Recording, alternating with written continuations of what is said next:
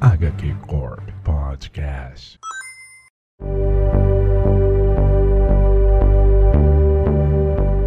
Salve, salve pessoal! Está começando mais um HQ Corp e hoje estamos no futuro. Hoje estamos preparados para falar de um evento de DC Comics. Você que já está de saco cheio de metal e apocalipse de Batman, chegou a hora do próximo estado. Chegou a hora de ver o futuro. Chegou a hora de Future States ou Estado Futuro, não sei como será traduzido aqui no Brasil. Estamos reunidos aqui com os membros da corporação para falar sobre todos os títulos aí de. Ou tentar pelo menos falar, né? De todos os títulos de Future States. Vamos pincelar aqui os nossos comentários, vamos dar a nossa opinião do que, que é bom, o que, que é ruim, o, o que, que vale a pena ler, quais são nossas expectativas para o futuro depois de ler esse mini evento que rebutou todos os títulos DC Comics para contar uma história futura. E reunido comigo aqui estão os membros mais especialistas em DC Comics. E começando por aquele que não é só fã de DC Comics, mas também defensor de Batman vs Superman, o que gera vários debates.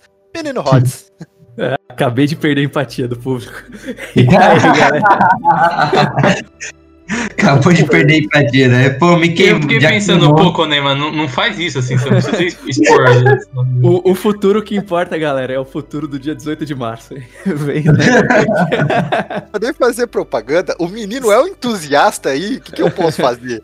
Espero que no meu estágio futuro aí, esse podcast no futuro, eu não me arrependo dessa introdução. É, e aí, galera? E também para acompanhar aqui nessa roda, a gente não pode esquecer do Flash Elu, então vamos falar de Bruno Mael. Só queria dizer que tem uns tapa-buraco aí que são melhor que as revistas original, hein? Nossa senhora, é verdade, hein? E para fechar essa roda aqui, a gente traz também o braço direito do HQ Corp, o menino Enzo. Olha, nunca esperei ver alguém, a Caipora levando um soco de um personagem fictício. Assim, tipo, quem diria imaginar que a Caipora ia tretar com a Mulher Maravilha, né? É tipo, a minha imagem de Caipora é o Castelo Ratimbum, sabe? Lembrando você que Future State saiu no começo desse ano, eh, lá nos Estados Unidos, né? Janeiro e fevereiro, e provavelmente sai no segundo semestre aqui no Brasil. São eh, vários títulos, né? Tipo, edições 1 e 2, eh, talvez alguma tenha 3, ainda não sei, o futuro é incerto e não foi trabalhar. Mas eh, são histórias resumidas de um futuro que seria do universo DC Comics. É, os títulos, eles. Alguns são individuais, outros são mix. Então você já pode esperar, meu caro amigo, que aqui no Brasil provavelmente vai sair tudo em mix. Eu acho que nem os títulos solo vão sair solo, vão sair tudo em mix. Ia ser um plot twist se a Panini decidir colocar tudo solo, cada um individual. Teria um puta plot twist, né? Mas aí eles fariam edições solos, de luxo, cada edição do, custando 54 reais, um negócio assim, né? É a vida, né? 54 reais por 24 páginas. Ah, que legal. Mas é, é, a, a- a expectativa e o correto modo operante será mix, porque tem muita coisa ruim que eles vão querer vender e vão enfiar no meio do mix para você comprar. Então vai ser assim. Então a gente vai aqui tecelar nossos comentários. E lembrando você também que o HQ Corp tem redes sociais, tem Twitter, tem Facebook, tem Instagram. Então vá lá conferir. A gente posta os spoilers aí do que, que tá vindo por lá. A gente posta aí as gravações que tá acontecendo por lá. A gente interage com vocês por lá. Então siga a gente nas redes sociais. Jogue na busca HQ Corp Podcast que vai aparecer. Somos o, o- a única corporação de podcast nesse mundo todo, não é nem no Brasil, é no mundo todo. Ninguém aqui se reúne e fala de quadrinhos semanalmente como a gente. Então confira lá. É, também lembrando vocês que provavelmente vai ter spoilers, mas eu acho que a gente vai ser um pouco mais contido nos comentários, né? A gente talvez dê uns soft spoilers, assim, sobre é, o enredo, ou sobre a trama, ou sobre alguma coisa que é importante.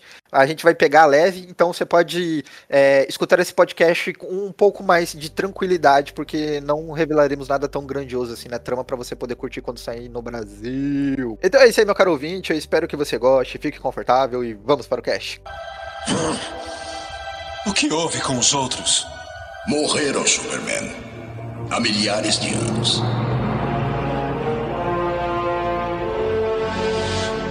Tá, vamos começar. Vamos dar um contexto disso aqui. Primeiramente, metal. Não precisa ler metal, porque toda a história aqui do, do, do, do Future State tem um, um- aquele quadrinho que avisa antes, né? Cara, o leitor, o que, que aconteceu antes, etc. Sempre fala do metal, né? Que É, é assim, então, basicamente, o Future State é uma consequência, entre aspas, do Death Metal, que vai começar a sair agora em breve, porém, você não precisa ter lido. Nada. Toda primeira edição tem lá um textinho falando, ah, das depois de Death Metal aconteceu outra coisa, mas não importa muito, essas são só visões no futuro. Tanto que saiu já a nova iniciativa da DC depois disso, e eles tratam isso como ah, a tal personagem, que eu não vou dar um spoiler porque já é um spoiler mesmo, olhou várias visões do futuro e só, assim, não vai ter conexão nenhuma, se não precisa ter lido, não precisa comprar os encadernados da Panini com uma capa bonita que te engana e você acaba comprando, porque eu fiz isso com metal. E eu já tinha lido, então eu caí no golpe mesmo, mas assim, pode ler tranquilo, não precisa ter lido nada fora essas revistas mesmo. Só aproveite, porque isso aqui é um tapa-buraco mais ou menos bem implementado pra gente começar a nova fase. Corre. Isso assim, sabe, sabe quando o mangaka ele folga uma semana ou duas pra ele pensar na obra dele? Future State é Sim. isso, assim, tipo, galera, vamos escrever uma coisa aqui, enquanto a gente pensa o que, que vai fazer depois do futuro da DC aí. Já que Metal já ferrou tudo aí, linha cronológica, etc. É aqueles especiaizinhos, tipo, a gente não quer deixar em hiato, vamos, vamos colocar alguma coisinha aí pra tapar o buraco, né? Exatamente. Tem muita coisa boa nesse tapa-buraco. Isso, essa é a palavra. A gente vai agora aqui. O que, que a gente vai fazer? A gente vai pegar aqui, vamos pontuar títulos e vamos comentar se é bom, se é ruim, o que, que tem de bacana, falar das artes e assim por diante. Então aqui, esse cast todo, lembra do Alvorecer do X? Vai lá conferir, né, o nosso cast do Alvorecer do X, que a gente tecelou vários comentários sobre os títulos dos X-Men nessa fase Hickman. A gente vai fazer a mesma coisa, só que aqui, falando do Future State. É, eu acho que tentando dar o contexto do, do rolê sem voltar pra 2004, é, em fevereiro, finalzinho de fevereiro do ano passado, 2020, o Dan Didio saiu da DC, que era o editor-chefe, e aí com a saída dele, ele não saiu num momento muito tranquilo. Ele saiu quando tava pra começar o Death Metal, tava próximo de começar o, o Generations e o 5G, que era uma iniciativa dele. Começar a pandemia também, que ferrou muita coisa também. Teve a pandemia, as publicações de bi ficaram paradas, então assim, meio que tacou tudo pra frente. 2020 começou com o pé na porta pro, pro mundo dos gibis, né, cara? E aí a DC teve essa mudança editorial, né? Entrou a Mary Jarvis, que hoje é a, a editora-chefe principal, que antes era a, a publisher, no caso, que antes era co-editora com uma, uma outra mulher ali, agora ela é a principal. E aí, nesse meio tempo, a DC ficou meio que empurrando com a barriga e dando continuidade no que estava ali no final do Didio. Então o Death Metal continuou. E várias revistas é, continuaram mesmo, assim, tem, tem vários escritores que falam que ah, a previsão que era a revista era acabar, ela acabou se estendendo e tal. E aí o que, que é o Future State? O Future State é meio que um mix de títulos que seriam para vir depois do, desse 5G, do Didio, etc., com um certo tapa-buraco para poder se organizar a no- nova iniciativa que vai acontecer agora, né, o Infinite Frontier, nesses dois meses. E muita gente comenta que o Future State já seria um plano do Didio para parar as publicações é, que, elas, que seria antes até, não seria tipo depois de Death Metal vem Future State vem uma iniciativa, ia acontecer isso. Peraí, peraí. A gente, aí a gente tá virando HQ Corp e Blindicu, né, cara? Não, mas, não, mas existe esse papo mesmo que o Didio também faria algo assim, só que seria um pouco diferente. E como a DC acabou contendo gastos, o Future State aconteceu do mesmo jeito e alguns desses roteiristas continuaram nas revistas depois. Então, assim, não é tudo o restolho do 5G do Didio, não é tudo o restolho de um evento que não aconteceu. É, mas algumas coisas são, e algumas coisas, tipo, por exemplo, o Batman do John Ridley já era algo que tava ali no papel faz, faz mais de ano que o Jim Lee falava que ia ser esse negócio não sabia, por exemplo enquanto outras coisas são um pouco mais recentes. Então a gente vai comentando isso quando vai falar sobre alguns títulos, para algumas coisas já, já tinham rumores, etc. Ah, eu acho engraçado que você falou do Di- que é um plano do Didio, eu até brinquei que é do Blindicu e tudo mais, mas teve aquele post do Didio que ele postou a linha que ele estava organizando a linha temporal da DC e tudo mais. Isso aí, mano. Até o, até o Zack Snyder tinha linha da DC, de, de todos os filmes da DC, e deu tudo merda, tá É. ligado? Deu tudo errado.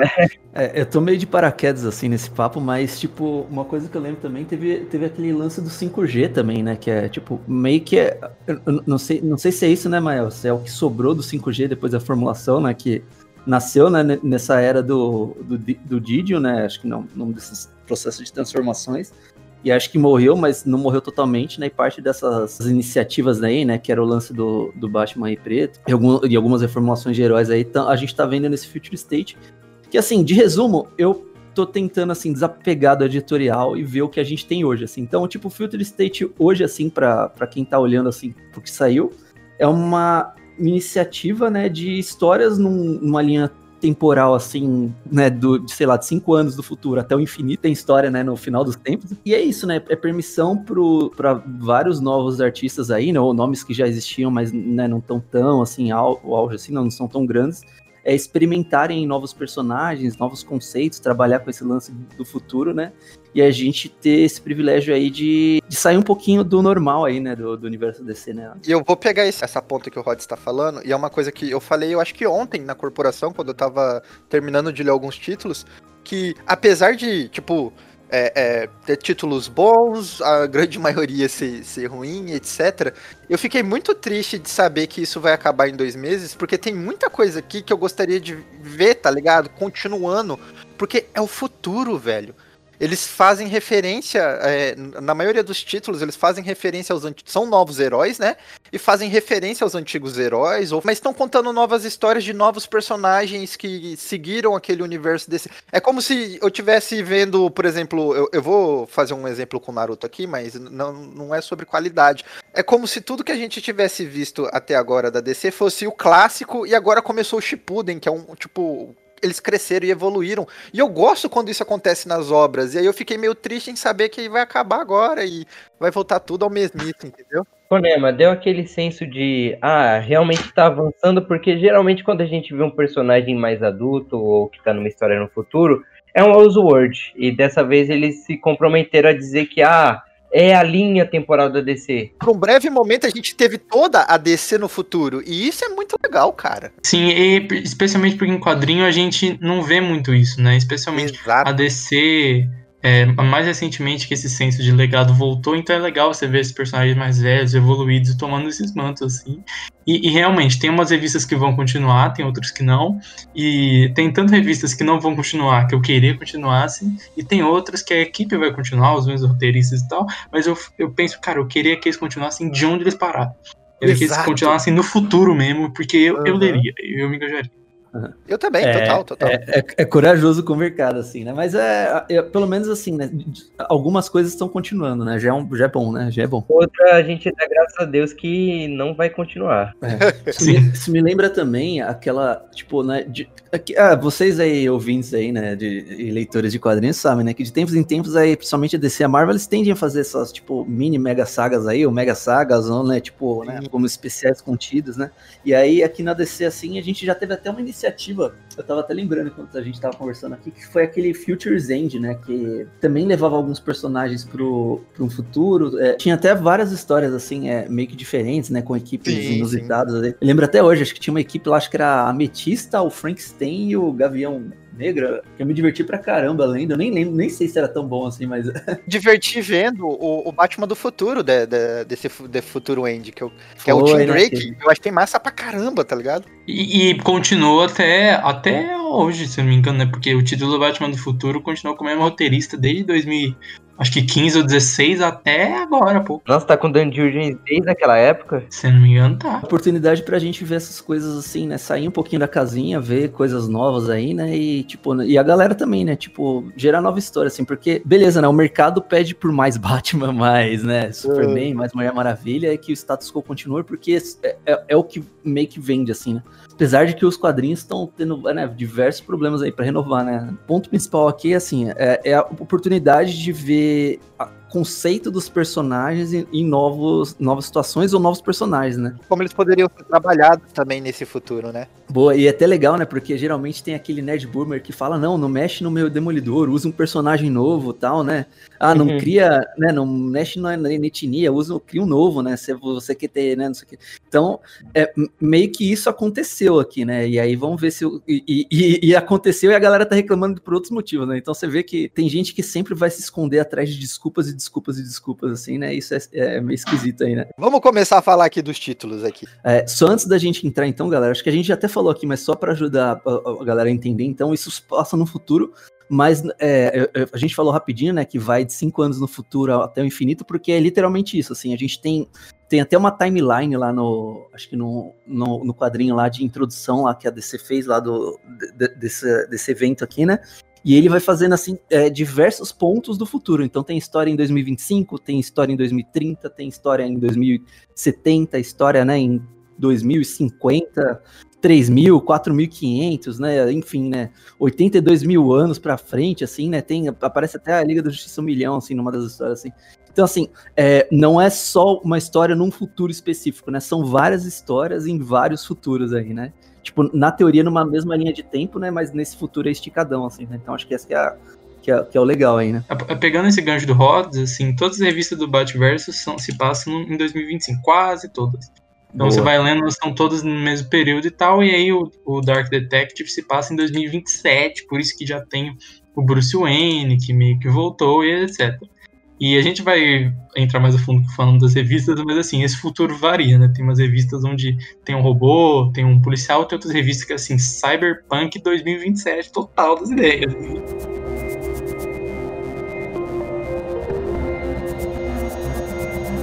Então vamos começar com The Next Batman, né? De John Widler, Nick Derrington e Laura Braga. É isso? Qual que é o The Next Batman? Porque eu me confundo nos títulos, no nome dos títulos. O que que acontece do- no The Next Batman? É o, é o Batman preto? Isso. É o Tim, o Tim barra Jace, né? Porque ele, ele, ele mudou o nome de Tim pra Jace. É, é uma piada na revista, mas eles querem realmente mudar o nome. Porque já tem o Ray, que eles não querem que confundam. É meio besta, mas tudo bem. E aí, né, tem esse magistrado, que é essa organização policial privada que domina Gotham. A gente não sabe muito o contexto disso. E aí o Bruce Wayne é dado como morto. E aí o Tim, o Tim Fox, barra Jace Fox, fala, então você é o Batman. E essa revista já começa com ele de Batman, não tem muita enrolação. Essa é a parada de que o, o- as pessoas não podem mais se mascarar, né? De, de maneira alguma, assim. Se, se você cobre seu rosto de alguma maneira, você é automaticamente preso. Ao menos em Gotham, Preso né? não, morto, né? Morto, Ao né? menos. que, que- que- que é mais grave ainda. Sim, essa história, uma das coisas assim que, que é, tipo, né, que chamou a atenção nessa história é, tipo, é de novo, né, mexerem no Batman, né, botarem um outro, um outro cara pra ser Batman aí, né, que foi o, o- esse Jace Fox aí, né, que eles estão tentando mudar, né. É, uma das coisas legais aí é que o Mael falou, né, então, eu- essa história do Batman, e todas as sequências, assim, né, o que tá no universo, tá passando em 2025, esse lance do magistrado aí é o início da, da cyberpunkinização, assim, das coisas assim, né, então, o magistrado ele, é- ele é tipo uma força que está sendo contratada para conter, né, os mascarados em Gotham, mas eles têm tipo, ele tem tipo um plano de expansão, né, que a gente até vê no futuro, né, ele expandindo os drones, tentando fazer, né, vigilância, né, em todas as situações possíveis, né, inclusive dentro da casa das pessoas. Então, tipo, tem uns conceitos assim bem extrapolados que é interessante assim. E esse Batman aí que a, que a gente vê, a gente basicamente tá vendo ele tentando lidar com essa situação, né? Sim, é, vocês, uma perguntinha rapidinha, qual que era a expectativa de vocês? Porque eu, eu tava esperando muito mais desse título do que do outro título principal. E acabou que o- a recepção foi oposta, né? Não, cara, sabe que no final, pra mim pareceu um- uma história normal do Batman, tá ligado? Tipo, uma história semanal do Batman. Não, Exato. Tem até aquela parte lá que ela fala, né, não seja Bruce Wayne, mas tá sendo Bruce Wayne pra caralho. Então, tipo, eu- por isso eu achei bem medíocre, assim, bem na média. Não, não é ruim, não é bom, mas tá lá, não, não foi desperdício de leitura. Okzão, né? Eu, eu, fiquei, eu fiquei com vontade de ver se isso poderia ser desenvolvido e se tornar algo melhor, porque lá no título da Liga da Justiça, quando eles apresentam cada membro da Liga, dizem que esse Batman, né, o Jace, é o Batman que vai trazer paz pra Gotham City. E eu queria ver isso acontecer, tá ligado? Aí que tá, né? Eu tava esperando, eu, eu não vou mentir, não. Eu tava com uma expectativa meio alta, eu tava pensando que ia ser, sei lá, Capitão América São Wilson da vida. Ia tocar em alguns assuntos, mas acabou sendo só um Batman, sabe? Sim, e a prim... eu, eu senti que da primeira da segunda pra segunda edição, não só muda o artista, né? Entra a Laura Braga e sai o Derrington, mas a história também parece que ela dá uma, uma guinada e ela fica ali pra aquele lado e não, não sai muito dali, assim. O que eu gostei desse personagem, assim, tipo, não que no outro Batman não tivesse, né? Mas o, o Jace aí, né? O Jace Fox aí, né? Filho do, do Lucius. Ele, ele era um Batman que, tipo, nessa situação do magistrado que tá meio que oprimindo, né, a galera, o Batman, tipo, um, um das- dos valores dele lá é, é tentar é, manter a justiça, né, dentro do possível. Então, tem uma hora que ele vai tentar levar as pessoas para julgamento, porque elas não deveriam ser executadas e sim julgadas antes, né, mesmo é, ela- pessoas cometendo um crime, né.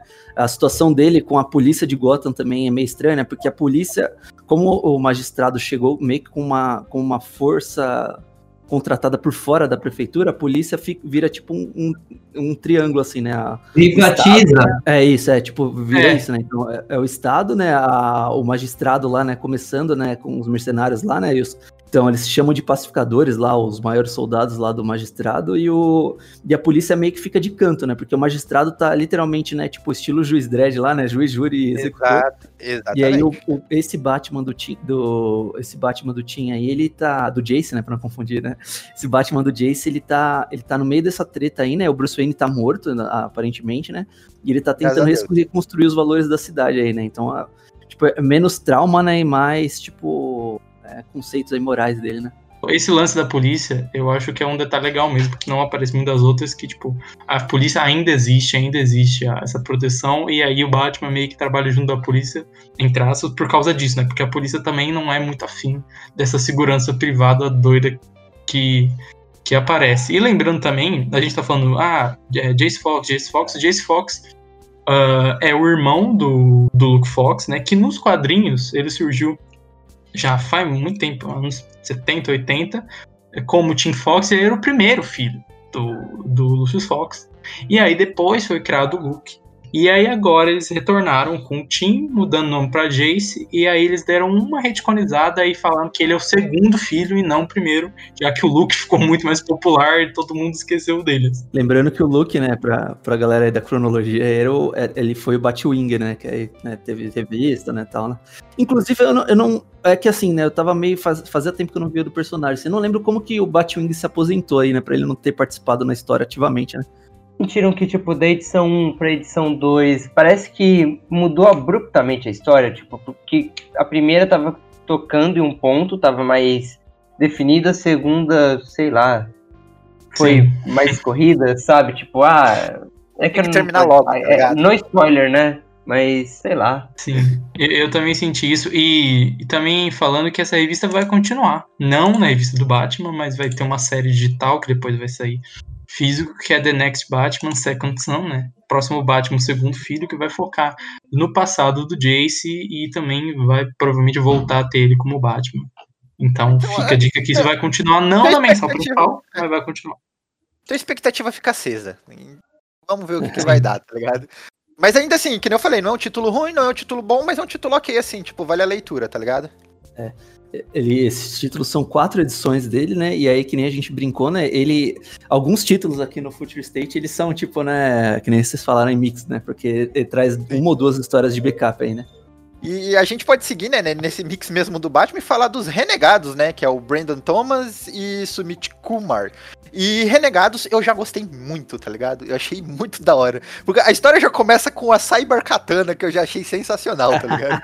Katana de Jet Não, Toca. O Tudo editor, toca. Toca Cyberpunk aí, por favor. Uma trilha sonora de Cyberpunk. Tudo com Não, Jet mas- fica melhor, né, mano? Uma capada e jetpack. Mas eu achei bacana, cara, porque, tipo, ele. é, essa história ela já mostra um pouco mais sobre essa parada do magistrado, mostra que Gotham City tá dividido em duas, né? Em lado magistrado e, e lado não magistrado. Me apresenta o Duke no futuro, que é um personagem que eu gosto que nunca é bem trabalhado. E, e aí a gente vai ter esse. vai- a história toda vai seguir ali, né? A Katana, os renegados e, o problema de ter um infiltrado entre eles. Eu achei muito da hora. O Duke, assim, essa revista ela é uma continuação, entre aspas, espiritual da revista que tinha dos Renegados, né? Que tinha na equipe. Entre os membros tinha o Duke, a Katana e o Raio Negro, que nessa revista a gente vai ver o mistério que aconteceu com ele. E é legal porque eu gostava do Duke na revista dos Renegados e tal, mas o Duke é um personagem meio de assim, 8 ou 80, porque eu sinto que ele ficou muito tempo no limbo, assim, muito tempo ninguém soube escrever ele muito bem depois da, da mensal de Robin. E aqui, eu, eu gostei nele na, na revista dos Renegados, mas aqui eu gostei muito porque ele é meio que um líder político, né? Ele não é só um vigilante. Exato, cara. Tem um certo destaque aqui, porque eu acho que até hoje o Duke nunca foi bem escrito, pra falar a verdade, por isso que ele nunca emplacou. Pô, ele foi criado pelo Snyder, né, cara? Quando anunciaram que ia ter um Batman negro, eu pensei que ia ser o Duke, na real. Porque o Duke, assim, eles puxaram um personagem que quase ninguém lembrava e o Duke em si tá mais popular que ele, né? Por mais que não, não tenha tanto destaque. Eu queria dar um destaque na, na primeira edição de Renegados, que é um plano sequência da Katana invadindo um prédio, que é em página dupla, Ah, que você é mandou. sensacional, mano. Que coisa Boa. linda de ver ela invadindo esse prédio, mano. Ficou muito bonito. Você mandou, ficou muito bom, velho. Isso é sinistro, não é a arte, né? Tipo, o bom, né, que é isso, né? A gente tem algumas equipes criativas aí novas, né? ou, né, tipo, mais frescas aí, que estão, né, é, chegando aí com os. Muita gente falou que, nossa, essa galera veio do nada, nunca escreveu nada. É, a maioria dessa galera que tá no Future States e, e vai pro Fronteira Infinita, é, eles vieram das animações da DC, né? Então, eles, eles têm uma bagagem, por mais que alguns não, não escreveram tão bem, mas tem uma bagagem. Isso. E falando em, em Infinite Frontier em continuar, essa revista vai continuar. Não o plot dela, né? Mas com o mesmo escritor, Brandon Thomas. É, num- numa revista do Batman que vai ter em breve, que é um, um mix ali, que vai ter histórias do Capuz Vermelho, do Bandoleiro e de Renegado.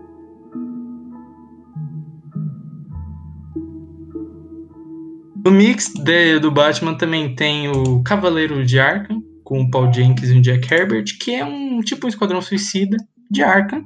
E essa frase faz o gibi parecer melhor do que ele é. Ele é meio qualquer coisa, assim. É divertidinho, é legal, mas.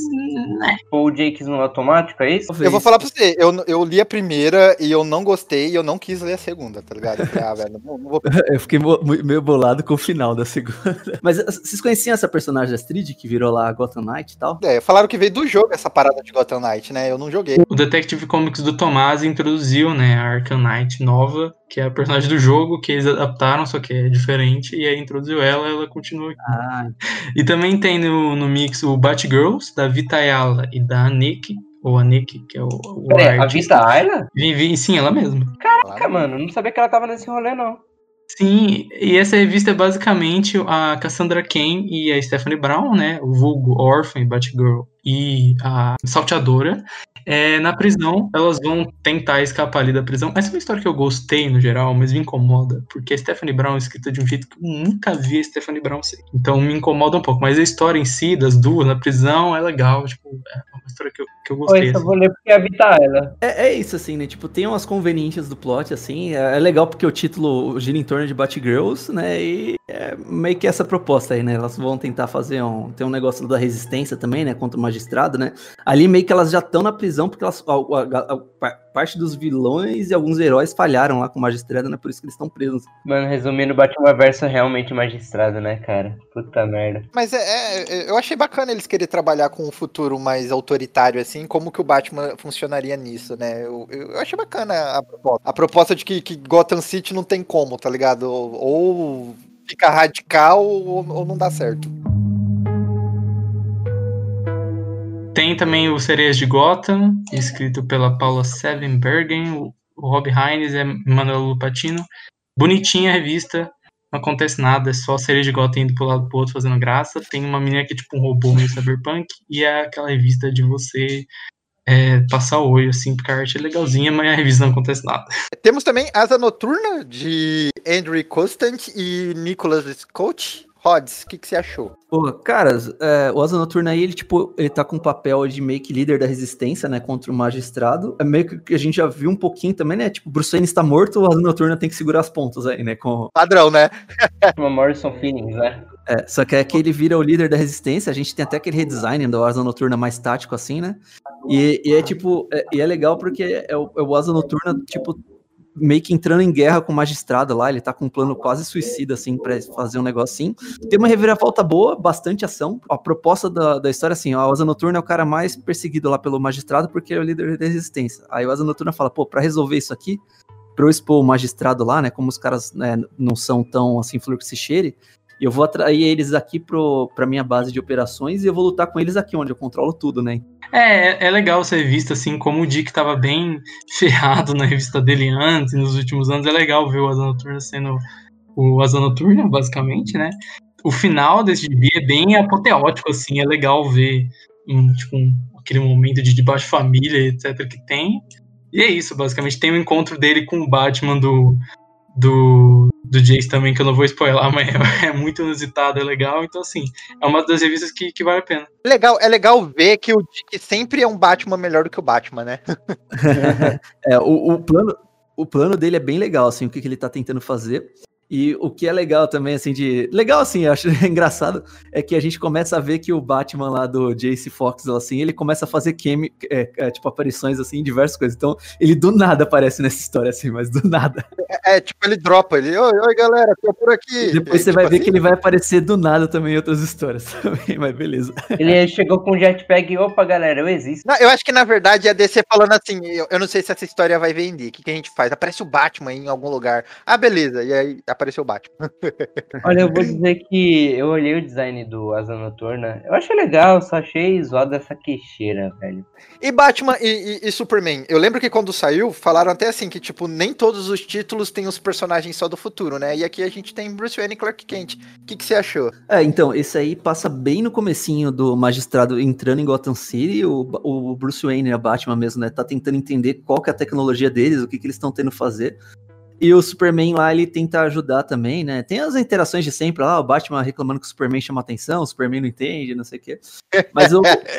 Cara, é, é bem é bem ok, assim, não tem muito destaque, assim, não, perto de outros títulos, assim, deles da dupla. Tem aqueles conceitos, né, o Superman tentando resolver as coisas no papo, né, que é legal, bonito, né, tal. Eu gosto, assim, tem uma ameaça, assim, grande e tal, assim, grande entre aspas, assim, né, que é meio que do nada também, assim, você pensar na escala de problemas e poderes, assim, mas, tipo, se resolve lá contido, né, é só pra dar, aquela- é, tipo, pra alegrar a galera mesmo que queria ver o Superman e o Batman, assim, né. Ela parece a continuação direta da, da mensal que tinha antes, que tá saindo aqui até, né? Tipo, nem é muito futuro nem nada. É, então. Ah, tipo, a única coisa assim que é de destaque assim, é tipo meio que a última história dos dois juntos, né? Porque depois vai entrar, né, o- o- os acontecimentos aí mais pesados do, do magistrado e aí, tipo, né, cada um vai ficar na sua correria. E essa equipe do o Gene Luen Young vai continuar na revista. Fazer Ah, histórias com o Ivan Reis na arte. Aliás, falando disso, a, a arte desse Batman e Superman é bem bonita, hein, galera? Bem bonita mesmo. Sim, é o saudoso Ben Oliver, saudades dele. É, porque tem muito ultra realismo, né? Tem uns- umas pessoas que viram animais, assim, então o cara, tipo, tem que manjar de anatomia, manjar de personificar os caras lá antropomorfizados. é da hora. Vamos, vamos seguir aqui. Robin Eterno, Megan Fitzman e Ed Bros. A arte do Ed Barrows tinha feito lá o Detective Comics do, do Tinion. Quando o Tinho era bom, quando o Tinho era bom, quando o Tinion sabia escrever Batman. E, cara, essa é uma revista bem legal, assim, se quem leu a Detective do Tinion vai gostar porque você mostra o Tinion, o, Tinion, mostra o Tinion ah, como, como Robin ali nessa, nessa Gotham futurista e com os personagens que já tinham aparecido um pouco antes, então a, a Orphan, né, a Cassandra e a Stephanie Brown, que vai explicar depois também como elas foram presas e tal. E, cara, é uma revista bem legal, a arte tá muito bonita e, assim, é uma, é uma revista do Robin, duas edições, história legal. Tim Drake é bem escrito, tem os dilemas legais ali com ele. É, é, uma, é uma revista bem legal, assim, e ela, ela se aprofunda um pouco no lance do magistrado de uma forma que algumas outras revistas até não se aprofundaram, assim, tipo de tecnologia, como que eles fazem isso, aquilo. É legal a revista. Rola um rolê com o Poço, o poço de Lázaro nesse, nesse título. Sim, eles usam um poço de Lázaro para tentar fazer biotecnologia e deixar máquinas imortais. Não, não, não, não, não, não, não. Pera aí. Rombou imortal, virou Transformers. É, me tira uma dúvida. A gente falou aqui de vários títulos Batman até agora e, e eu gostaria de saber o que, que aconteceu com o Damian Wayne. Então, ele não aparece nenhum.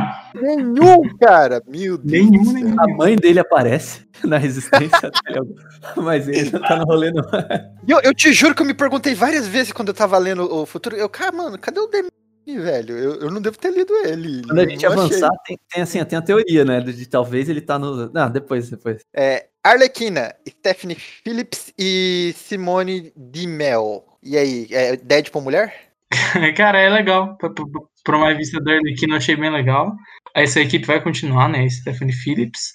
É, é uma revista divertida da Arlequina nesse futuro, lidando ali com Máscara Negra. E quando saiu as primeiras revistas, eu achei engraçado, porque essa revista saiu na primeira leva ali, né? Junto com o Flash, o próximo Batman. E ela, na mesma semana, foi a que eu mais gostei. É, porque é uma revista boa e porque as revistas dessa semana eram meio qualquer coisa. Mas eu fiquei surpreso. É o. Máscara Negra, então é tipo, é o filme, é o feeling do filme. É verdade, né? É, o Máscara Negra é o vilão também do, do filme da, da- da- das aves de rapina, né? Sim, é, tem um pouquinho assim, você pode lembrar, mas não é tanto assim. Infelizmente não é aquele máscara negra do Iron McGregor, que é incrível. Podia continuar passando. Queria comentar que nesse título da Alerquina, a arte parece muito mangá, tá ligado? A- a- Sim. O traço, né? Ah, da- eu vi o artista. O artista parece top, mano. Seguindo, então, temos Mulher Grata de Ranvi e Otto Schmitz. O Otto Schmidt, pra quem não lembra, foi o cara que fez aquele arqueiro do Rebirth, né? Quando não era o Juan Ferreira, era ele. E, cara, é uma revista legal. O arqueiro, aquele, aquele que tava tentando copiar o Batman do Snyder, fazer a própria Corte das Corujas pro arqueiro. Esse, do, do Ben Percy, esse mesmo. Sempre reciclando os plots hoje. Mas até um certo ponto era legal, mas enfim. E aí, cara, é uma revista boa da Mulher Gato, uma revista legal assim. Eles aproveitam bem o futurismo. É uma revista de assalto, tem que assaltar um. Tem que assaltar, né? Sim, não, eu- cara, quando inventa muito com a Mulher Gato é foda. Cara, revista de assalto foi uma fórmula tão legal e, e funciona e o Ranvi soube fazer isso. E ela é a personagem pra isso, né?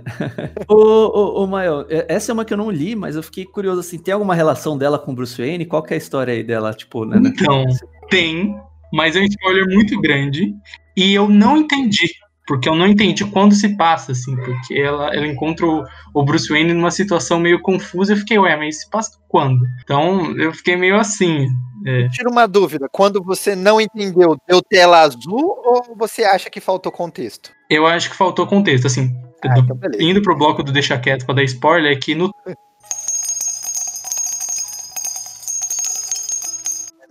E vamos aqui finalizar essa linha do tempo do Batman e falar do título que se passa mais longe, né? Tipo, começamos lá, no, no- é 2025, não é? O- o- as datas, porque as datas. É, os, o- os que a gente falou até agora é 2025, esse, né, lá no, no cronograma, na timeline lá, tá em 2027, né? 2027. É o Dark Detective, né? Que é escrito pelo, pela Mariko Tamik e Dan Mora. E aí a gente tem o final de Bruce Wayne aqui, é isso? E tira uma dúvida, ele balança a cabeça pro Alfred? Não, nem tem Alfred. Nem tem Alfred. Uma das coisas assim que, que rola, ô, Konami, galera, é tipo, o, o Bruce Wayne lá, ele tá falido, a gente já viu isso em alguns lugares, né? E tá, tipo, né, e, e foi morto lá por um dos pacificadores lá, né, do coisa assim. Só que aí, né, é o que o Bruno usou ali, né, tá morto, mas passa bem, né? E, e aí é- o lance é ele se escondendo pra tentar entender quem é o magistrado, quem que são as cabeças, qual- como que ele vai, né, contra-atacar o, o- magistrado e tal. E, assim, de destaque, eu não sei vocês aí o que, que vocês acharam, mas assim, é, é le- é, tipo, era a que eu menos esperava, né? Talvez esse negócio por isso que o Konema não leu, né? Eu não, não precisava tanto de Bruce Wayne, né? Já que era- a proposta era ser mais novidade, né? Deixava morto mesmo, né? Mas me surpreendeu por causa disso, né? Ele, ele vivo fez a diferença, assim, né? Apesar de ele estar anônimo lá, né? Tentando resolver as coisas após ele ressuscitar, assim, entre aspas, né? Ele tá lá fazendo o rolê dele. Eu só não entendi direito a relação dele com a resistência, né? Porque se ele tá. Se isso passa no futuro e ele tá sabendo de tudo que aconteceu na resistência, ou ele tava desacordado, eu não lembro de ter pegado É, então, informação. isso aí me confundiu também, cara. Porque, tipo, ok, ele tava vivo esse tempo todo. Mas ninguém sabia, ninguém da Bat-Família sabia. É, ou, ele, ou ele não É. sabia dos deles também, isso não ficou muito claro assim, mas, mas tipo, na história mesmo assim, cara, a arte, né, e, e o plano sequencial, assim, tipo, de, de ações, né, o, o- a vibe cyberpunk aqui tá 200%, porque, né, é neon o gibi inteiro, até a faca tem neon agora. É verdade. É- Todos os títulos são, são banhados no neon. Não, esse é mais, cara. Esse é mais, cara. Oh, mas eu vou falar que eu não. Eu sei lá, não, não sabia o que esperar desse título. Eu falei, ah, vai ser o Bruce Wayne, foda-se. Mas, porra, Temaki fez um título muito bom, velho. Eu não Ela- gosto, eu não gosto de Bruce Wayne, eu dropei total, falei, eu não queria ler. Então, mas é, é realmente, leia, cara, porque é muito bom. Não, eu É, vou, ela depois de, de vocês comentarem, eu vou pegar pra ler sim, eu vou, vou baixar meu preconceito aqui e ler, mas é, não, não seja eu, leitor, é porque eu tenho um birra mesmo com o Batman, eu não gosto do Batman e, e, e eu queria ler, eu queria ler o, o, o Jaiminho lá, o Jace, tá ligado? Sim, Não, Mas, não queria ler. Mas então, é engraçado que é, o que eu pensava que ia ter uma proposta diferente foi o mais Batman possível, e o que eu pensava que ia ser o mais Batman, né? Foi o mais diferente, que é o Batman Demolidor, né? Batman com pouco recurso, com armadura. Nessa revista também, do nada, aparece o novo Batman, né, encontra com o Bruce Wayne, eles conversam rapidinho, assim, claramente parece que, tipo, alguma coisa do editorial, assim, falou, coloca, coloca o novo Batman aí pra, aparecer em alguma página aí. Ele apareceu, trocou uma ideia, zarpou também.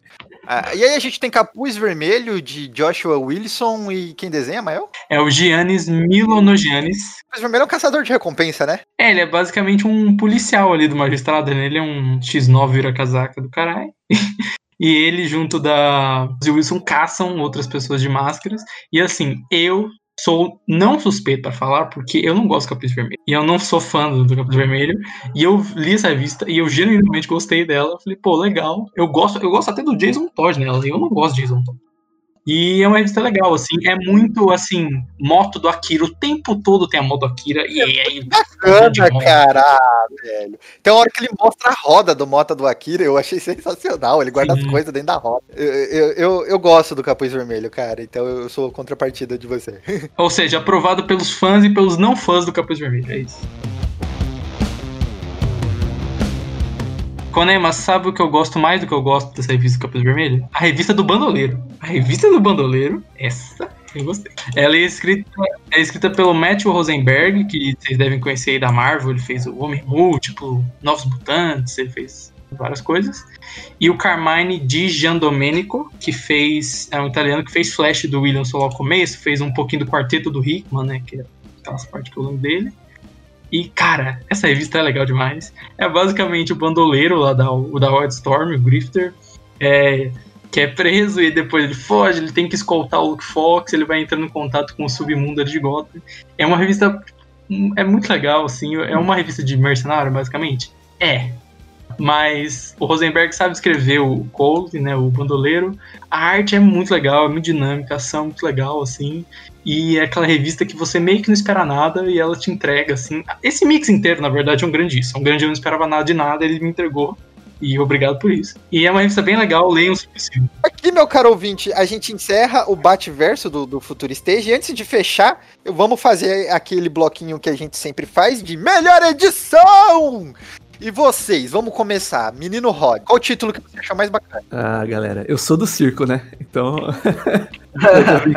Mas, eh, cara, eh, eu acho que assim, nessa pergunta eu lembro muito do Asa Noturna mesmo. E do Dark Detective mesmo. Mas acho que eu vou ficar com Asa Noturna, cara. Porque eu, eu gostei desse negócio estilo John Wick, assim, tipo, o plano é meu e é, vamos pra guerra. Sabe? E, Enzo, você? Cara, eu vou de Dark Detective, mano. Foi uma surpresa ver Bruce Wayne fudido. As pessoas, tipo, têm esse preconceito com mix, que ah, você acaba pegando revistas, histórias que você não quer ler. Tem alguns mix que são assim, né? Tem uma história meio ruim. Tem uns mix que são o contrário, que a história é ruim e a história do mix é boa. E esse é um mix que, assim, as três histórias são legais, são constantes ali e, vale a pena dar uma olhada. Cara, e, e eu tô ansioso. Eu quero ler o que a Temaki vai apresentar no, de- no Detective dela, né? Porque ela vai continuar no título. É... Mael? É, eu sou. Eu até fa- interrompi um isso aqui sem querer falar, mas também sou detective. E de- deixo ali o meu, meu pontinho pro Robin Eterno, que é uma revista que eu, que eu gostei também. E é legal se você gosta do Tim Drake, de Robin e de Detective do Tinion, quando ele era bom. Leia que é legal. Eu vou, eu vou de Renegados, mas eu, eu li bem reduzido títulos Batman. Gente, eu não gosto do Batman e eu, eu queria ler coisas diferentes. E aí eu- exerci um preconceito mesmo e falei, não vou ler essa galera toda. Chega de título morcega, DC só é isso, e aí eu não li. Então, do que eu li, Renegados foi o mais bacana, porque é um rolê sem Batman. É, é katana, é, é raio negro, é, é o sinal lá, né? O, o, look.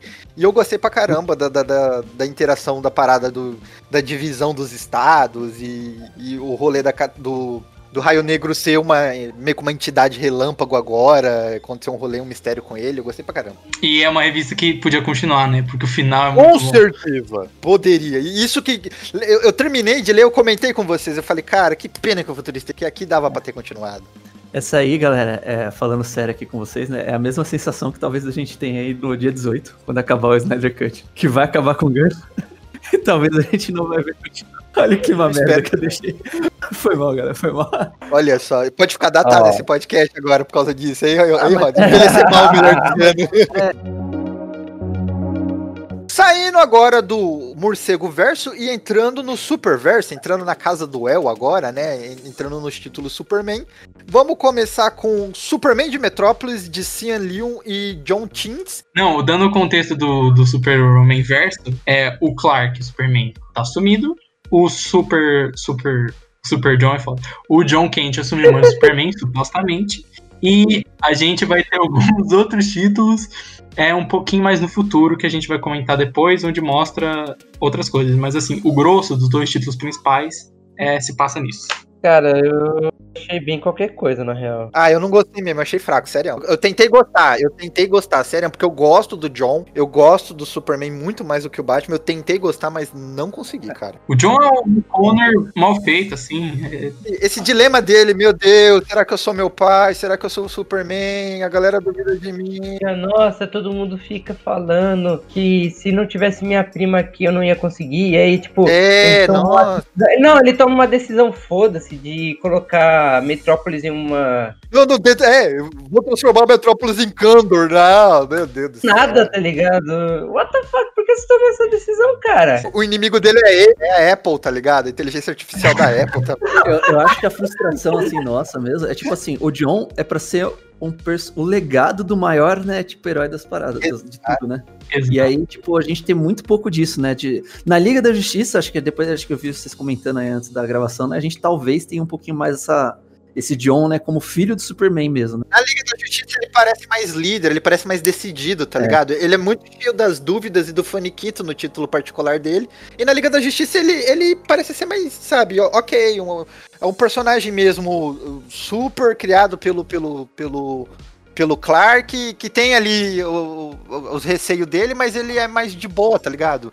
O título É. do Superman em si é muita dúvida e, e esses questionamentos que, sei lá, eu já vi demais em clone. Eu falo que ele é o Connor porque, assim, esse questionamento de, ah, eu sou meio humano, nunca existiu com o John, sempre existiu com o Connor, e até o lance de poder, que eles falam, ah, você não é inteiro Superman. Tipo, cara, o, o John sempre foi o contrário. Todas as encarnações, encarnações falam, caramba, ele é meio humano que meio kryptoniano, ele é uma mistura doida, assim, porque a mistura foi natural. No Tomás ele solta os poder doidos, tipo assim, essa nunca foi a questão do John. E o John que as pessoas gostam é justamente o que o Rods falou, o legado do Superman. Ele é o filho do Superman, e você vê ele sendo o Superman. As pessoas reclamam muito, por exemplo, do Bendis, mas o Bendis escreve o John como John. Ele é o filho do Superman, ele é legal, ele é alegre, é carismático, ele tenta fazer o bem. Esse John é um Connor, é um Connor, basicamente. Um amigo nosso fala que o John do Tomás é o John Come Terra.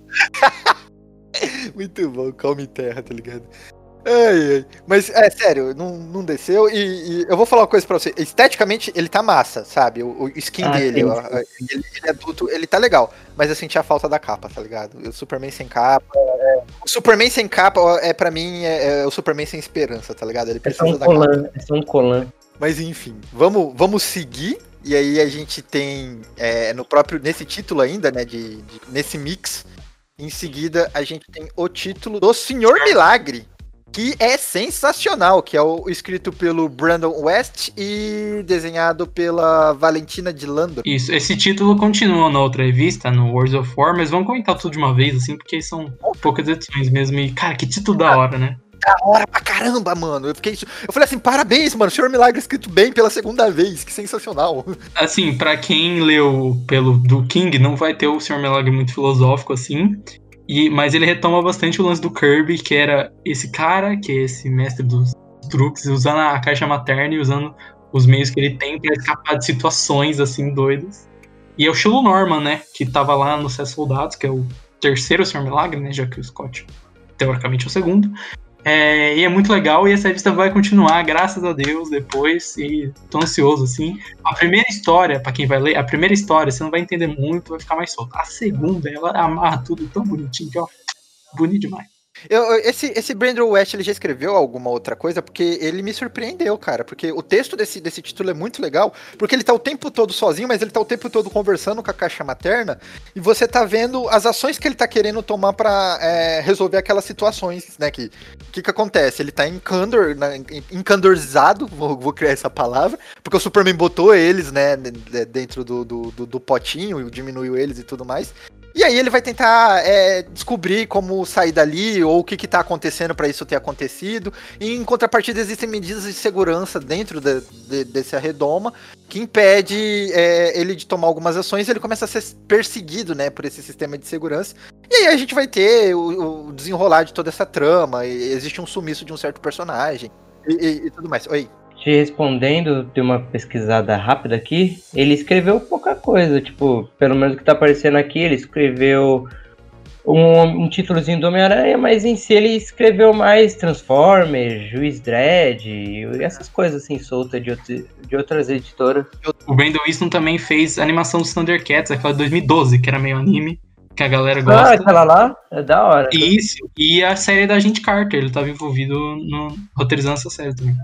Também falam bem dessa série Não. da gente Carter, eu não vi. Sim, é, é legal. E aí, seguindo nesse, ainda dentro desse mix, a gente vai ter o Guardião, que é escrito e desenhado por Bruno, puxa aí. Sean Lewis com arte do Cully Hammer e do Michael Omen. O Cully Hammer, vocês podem lembrar, do, ele fez um pouco de Detective Comics e aquela mini do, do Batman e do, do Sinal lá, do Duke. E o Michael Omen, ele fez Powers junto do Bendis lá no começo da carreira do Bendis. E e o que, que você achou de Guardião? É, né? É uma revista que existe. Caraca. Sem dúvida nenhuma, existe.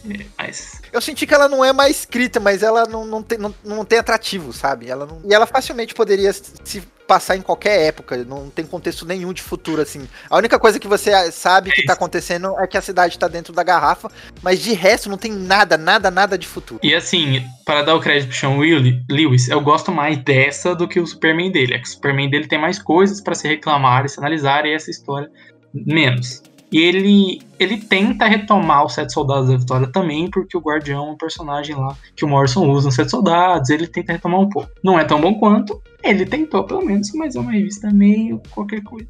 Não vai te ofender, mas você também não vai gostar muito, provavelmente. Pô, faltou tempero, assim. Sabe quando você come alguma coisa que você gosta muito, mas tá sem sal? É tipo isso, tá ligado? Assim, tá sem sal. Tá faltando alguma coisa. Pelo menos essa é a visão que eu tive. Se o Guardião é sem sal, pra mim, o Superman Mundos de Guerra do Philip Kennedy Johnson e do Michael Hanning, ele é muito sal. É salgado demais. Eu adorei essa revista. Esse é o cara que vai assumir o Superman, não é? Sim, ele vai, vai assumir Superman e Action Comics. Por Eu quero ver o Philip Kennedy, porque ele escreve também o. O Last Gods, né? Que eu, eu li umas duas edições, três, eu gostei pra caramba, e eu vi o histórico do cara e tem umas coisinhas bacanas que ele escreveu também. É, qual que é o enredo de Superman em Guerra? Assim, a, a minha expectativa pra esse título era que fosse um título basicamente massa velho, porque a revista tem esse nome de Mundos de Guerra, porque ele tá lá no, no mundo de guerra do Mongu. Mongu. E ele tá lá como gladiador, só de sunguinha e S, é, lutando com, com Mas você pensa que é porrada, né, cara? E você pensa que é porrada. E eu até brinco que é o Superman Catuaba, porque o Superman parece o rótulo de Catuaba, assim, como bombado, assim. É, mas a revista tem toda uma outra narrativa, que é a narrativa principal, na verdade, porque guia a história de a Terra está lá em Smallville e o Superman saiu da Terra. Então as pessoas na Terra ficam perguntando o que aconteceu com o, Small, o que aconteceu com o Superman. E como a identidade dele estava pública, Smallville virou um lugar turístico. As pessoas vão para Smallville, ah, cidade do Superman, ele estudava aqui, ele morava. Eles vendem coisas, tipo, coisa de santo, sabe? Vender osso de santo. Eles vendem, ah, o pedaço da coisa que o Superman tocou, essas coisas. E a história, o foco principal é uma menina, a- que é. Eu não vou falar o nome dela porque eu esqueci. Tem uma menina específica que tá indo para essa cidade encontrar um grupo. E ela tá indo ali e o grupo tá tentando falar: ah, o que aconteceu com o Superman? E aí na primeira edição eles vão ter. Imaginando, ah, o Superman foi salvar outros planetas. Ah, o Superman morreu. Ah, e o Superman ele transcendeu, ele virou um puro bom no mundo, ele nem é mais gente. E aí a menina dá um, assim, dá uma lição de moral falando, não, gente, Superman faria isso. O Superman não tá aqui, ele tem um motivo pra não estar aqui. E você vai, é, ao longo das duas edições, vendo qual é a história dessa menina, como que o Superman salvou ela, também tem isso, né? Todas as pessoas conversando foram salvas pelo Superman e ela foi, mas ela não explica como, nem o que aconteceu. E enquanto a gente vê o que, que o, o Clark tá fazendo lá no espaço. Por que, que ele tá lá? O que, que ele tá fazendo especificamente? E é bem legal que se quem leu aquele Superman é, para o alto e avante lá no alto, do Tom King, vai gostar dessa revista. Eu até achei que a menininha seria a mesma, mas não é, e tem um motivo muito bom não ser. E é uma revista muito boa. O, o Kennedy Johnson entende muito bem Superman, e o Mikel Hanin tá desenhando bastante. É a melhor arte dele em um bom tempo. assim. É, o- é o cara que vai continuar no. O, o, o- desse Superman Guerra é o cara que vai continuar no título. Isso, o, só o Felipe, o Hanin não, mas o Felipe Então vamos seguir aqui, Meia-Noite, que tá dentro do mesmo mix, né? Escrito e desenhado por quem, Mael? pela Beck Clunan e o Michael Conrad, e que desenha, quem desenha é o Gleb Melnikov. Que é, eles não vão continuar título, mas o Gleb Belnikov ele é um cara que parece um pouco Capulo. Não o cara que parece Capulo, que tem um específico que parece, ele é o segundo, e que ele vai desenhar Robin depois, só, só lembrando. dando essa informação. E como que tá o Meia-Noite no futuro? O Meia-Noite tá nesse mundo de, de guerra do, do Mongol, e ele tá lá, basicamente, é um gibi de. É, assim, é um gibi que, assim, se você trocar o Meia-Noite por qualquer personagem similar, ele funciona exatamente igual. E é isso, é um gibi de porrada e massa velho, assim, tem um pouquinho a vibe do Authority em algumas coisas. E tem alguns outros personagens, que eu não vou falar quais são, que É, aparecem. é, esse aí tá junto com o do Superman, desculpa, do Superman Mundo de Guerra, pra compensar a capa massa velha, né? Eles tinham que colocar alguma coisa. É, essa é a revista massa velha do rolê, assim. Quem, quem, o Konema, por exemplo, que leu lá o Wolverine do, do de X não gostou, talvez essa seja, porque é uma revista, assim, bem nesse pique, assim, de porrada e sanguinolência. E é isso, assim. É legalzinho, não é nada demais, mas quem quer um massa velho vai ter. Também tem a Corredora Negra, nesse mesmo mix, né? É, tomando o conceito lá do, do Corredor Negro do Kirby. É uma revista meio solta, meio qualquer coisa, assim. A Corredora Negra não tem muita relação com os Novos Deuses. É escrito pelo Jer- Jeremy Adams e desenhado é, por Cia On. E é isso. Assim, é, é uma revista, uma nova corredora negra que surge ali no espaço. É uma revista que. Depois eu ler Senhor Milagre, eu falei, será que vai ser legal? Porque Senhor, Senhor- É mais uma que só existe por aí. Essa revista, ela, ela é em 2030, ela, ela liga alguma das histórias ou não? O Flash, sei lá. Então, ela tá. Ela se liga porque ela tá ali no espaço, né, ali próximo de onde o Superman e em geral tá. Espaço mesmo ano, mas não tem muitas ligações. E, aliás, É, bom lembrar, ó, isso que a gente não falou. Superman, todas essas que a gente falou até agora, são no ano de 2030. Todas, nenhuma é no, mais no futuro. Por enquanto, não. Ah, beleza.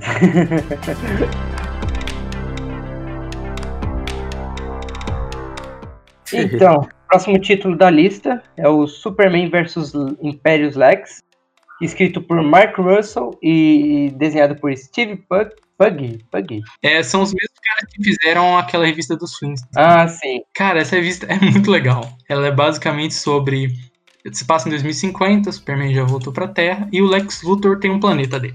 Ele foi lá no canto da galáxia e ele é líder do planeta. E aí você é basicamente é um Lex Luthor meio. Sabe aquele Lex Luthor clássico que ele quer derrotar o Superman via especulação imobiliária? Assim, sabe? ele não quer soltar um raio, ele quer comprar um terreno que vai valorizar. É tipo isso, ele vai. Ele tá comprando. um- ele tem um planeta ali. E ele ele tá lidando com aquele planeta, e aí a Lois Lane tá numa ONU ali do espaço. E eles estão vendo o que, que eles vão fazer com esse planeta. É o Superman do Christopher Rivers, né? Que é aquele Lex Luthor É, lá imobiliário. Meio esse Lex aí. E, e tem mais Superman que eu imaginava nessa história. E o Mark Russell escreve muito bem o Superman, assim. O Mark Russell é um cara que tem um texto muito ácido, irônico. Mas o Superman dele é bem Superman, Superman. E essa revista é legal, ela é engraçada. Se você ler os Flintstones, por exemplo, você vai gostar, os outros trabalhos do, do Russell.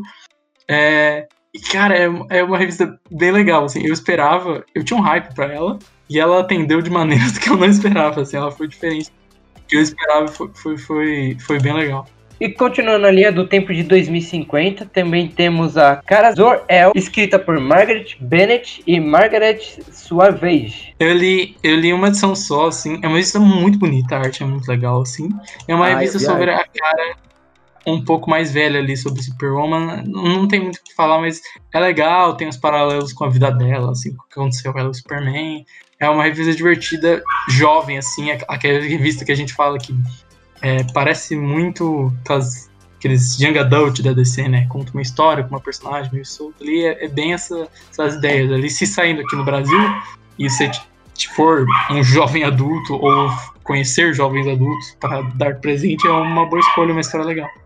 Mas aí Uhum. nessa timeline, então, ela não, não avança assim, história em nada, assim, né? É mais tipo um negócio retroativo, assim, né? Ela se imagina. No É. futuro, ela. é. Ela tá lá em 2050 e é na mesma linha do tempo, é a mesma terra que tá do Superman contra o Lex e tal, mas não, não tem nada tipo. Ah, você precisa ler porque tem alguma coisa. que vai-" Não tem muito, não. É mais pra quem gosta da personagem mesmo, né? Quer saber o que, que tá rolando e tal. né? Tem homenagem ao Sim. Crypto, né? Mas aí eu não posso falar porque é spoiler. E terminando aqui a linha do tempo do Superman, temos Superman e a Dinastia El, escrito por Philip Kennedy e desenhado por John Tim. É, ela se passa ali no ano 3000, né? E ela, como o nome diz, é sobre a dinastia El e a, a, a- a família do Super-Homem que continuou. E, cara, cara, é muito legal. O Kennedy Johnson, ele sabe escrever o Superman e ele sabe a importância do, do Superman. E é uma história que você pode ler solta, assim, também. É, foi a última história que saiu desse núcleo todo do Superman. Foi um núcleo que eu acho, eu acho pelo menos, mais organizado que o Batman em termos de linha do tempo, assim, porque você consegue ir lendo na ordem, você pega tudo. E, Ah, cara, é entendi. bem legal. Você vê no futuro os descendentes dele, a arte do John King está muito legal. Ele se redime por ter feito o Superman de Metrópolis, que era uma revista ruim. Que ele tentava, e essa revista é uma revista boa, que ele achou boa.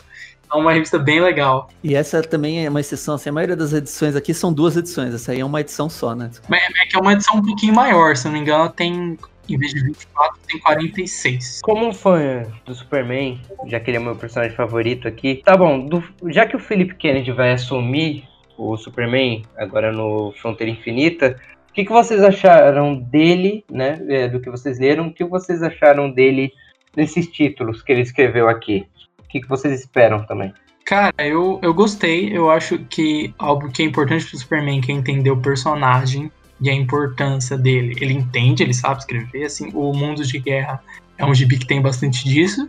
E as tramas em si, eu gostei das duas tramas, da trama do, do Dinastia El e do Mundos em Guerra. Espero que ele continue nessa vibe. E eu não liguei muito quando anunciaram ele pro título do Superman no futuro. Quer dizer, o próximo título do Superman. Mas agora, depois de ler, eu, eu gostei. Eu fiquei com aquela sensação bem parecida com a Detective da, da Tamaki, assim. que, ah, não Está dei em boas nada. mãos. Está em boas É. mãos. Exatamente, não dei nada e agora vai ter. E agora eu gosto e acho que tá em boas mãos. E aí, vocês têm algum título preferido? Título preferido. Meu título favorito foi o do, de tudo que eu li foi o Senhor Milagre. Pouco também da, da, da Dinastia Duel, assim, sabe? Tipo, é uma... Dinastia Duel é uma parada que eu gostaria de ver mais, mas não vai acontecer. Eu, eu concordo com o por Milagre, assim, são os BKs favoritos, mas assim, a revista toda, O Mundo em Guerra, que tem a segunda parte do Senhor Milagre, e O Mundo em Guerra do Ken Johnson, é uma revista muito legal, assim. Não esperava e surpreendeu. Eu acho que se fosse uma que eu acompanhar aqui no Brasil, eu recomendaria essa, assim. Tem o Senhor Milagre no Superman de Metrópolis, mas assim, eu não, não sou o maior fã. Como vai sair aqui em Mix, talvez você compre lá uma edição e boa, mas a, a Mundos em Guerra é, é a mais legal mesmo. Mas assim, o Imperious Lex e o Dynasty Hell também são. Cara, assim, a revista. Tipo, tudo que não teve inconstância no Batman, teve no Superman. Porque eu acho que eu gosto de todas as histórias, menos a, a Superman de Metrópolis. Começa mal. Tipo, você pensa, caraca, mano, que merda. É que era a ideia mais legal, né? Que é o John e o Superman. E essa ideia é legal, eles vão conseguir. É, Na teoria era mais legal e a mais assim fácil de resolver, né? Porque meu, é Superman e o filho dele é legado, não é tipo, né? E aí se você já abre, né, para mexer com emocional, não sei o quê, mas os caras conseguiram né, desviar. Aí, aí que é, eu, eu tava querendo saber qual ia ser esse lance da Metrópolis engarrafada. E foi É, muito aleatório também, né? Tipo, ele encolhe a Metrópolis pra nada e todo mundo gosta dele. Foi briga whatever pra ele brigar com a Su- pra Supergirl. E nossa, Superman de Metrópolis, cara, ele, ele engarrafar Metrópolis é uma ideia muito merda, assim, sabe? Tipo, um negócio que. que- Você fala assim, caralho, mano, por que você tá fazendo isso? Que coisa maluca, mano. Não, e, e depois, todo o contexto disso é tipo, aí ele briga com a cara. E por que, que ele tá brigando É. com a cara? Isso é tão tosco. E tem uma parte ali que é um detalhe, assim, que tá um flashback do John tendo a ideia toda, e ele. Ah, ele fala, ah, eu e a cara salvamos todo mundo, mas a cara foi lá embora e não deu oi pra ninguém. Aí eu fui lá, fui falar com o povo, porque o Superman tem essa responsabilidade. Aí falei com o cientista, eu falei, putz, essa foi o primeiro momento onde eu senti o Superman mesmo nessa revista. Mas assim, bicho, a Supergirl nunca faria isso. A Supergirl não é mais fria do que o Superman. Ela é. Ela é a Supergirl, sabe? Tipo, é meio besta, assim, mas parece que é um detalhe que até no momento onde eu senti, putz, isso é o Superman, ele errou. Assim, tipo, tem um negocinho que tá errado. Então é uma revista bem passável. Se for ler, lê pelas outras histórias.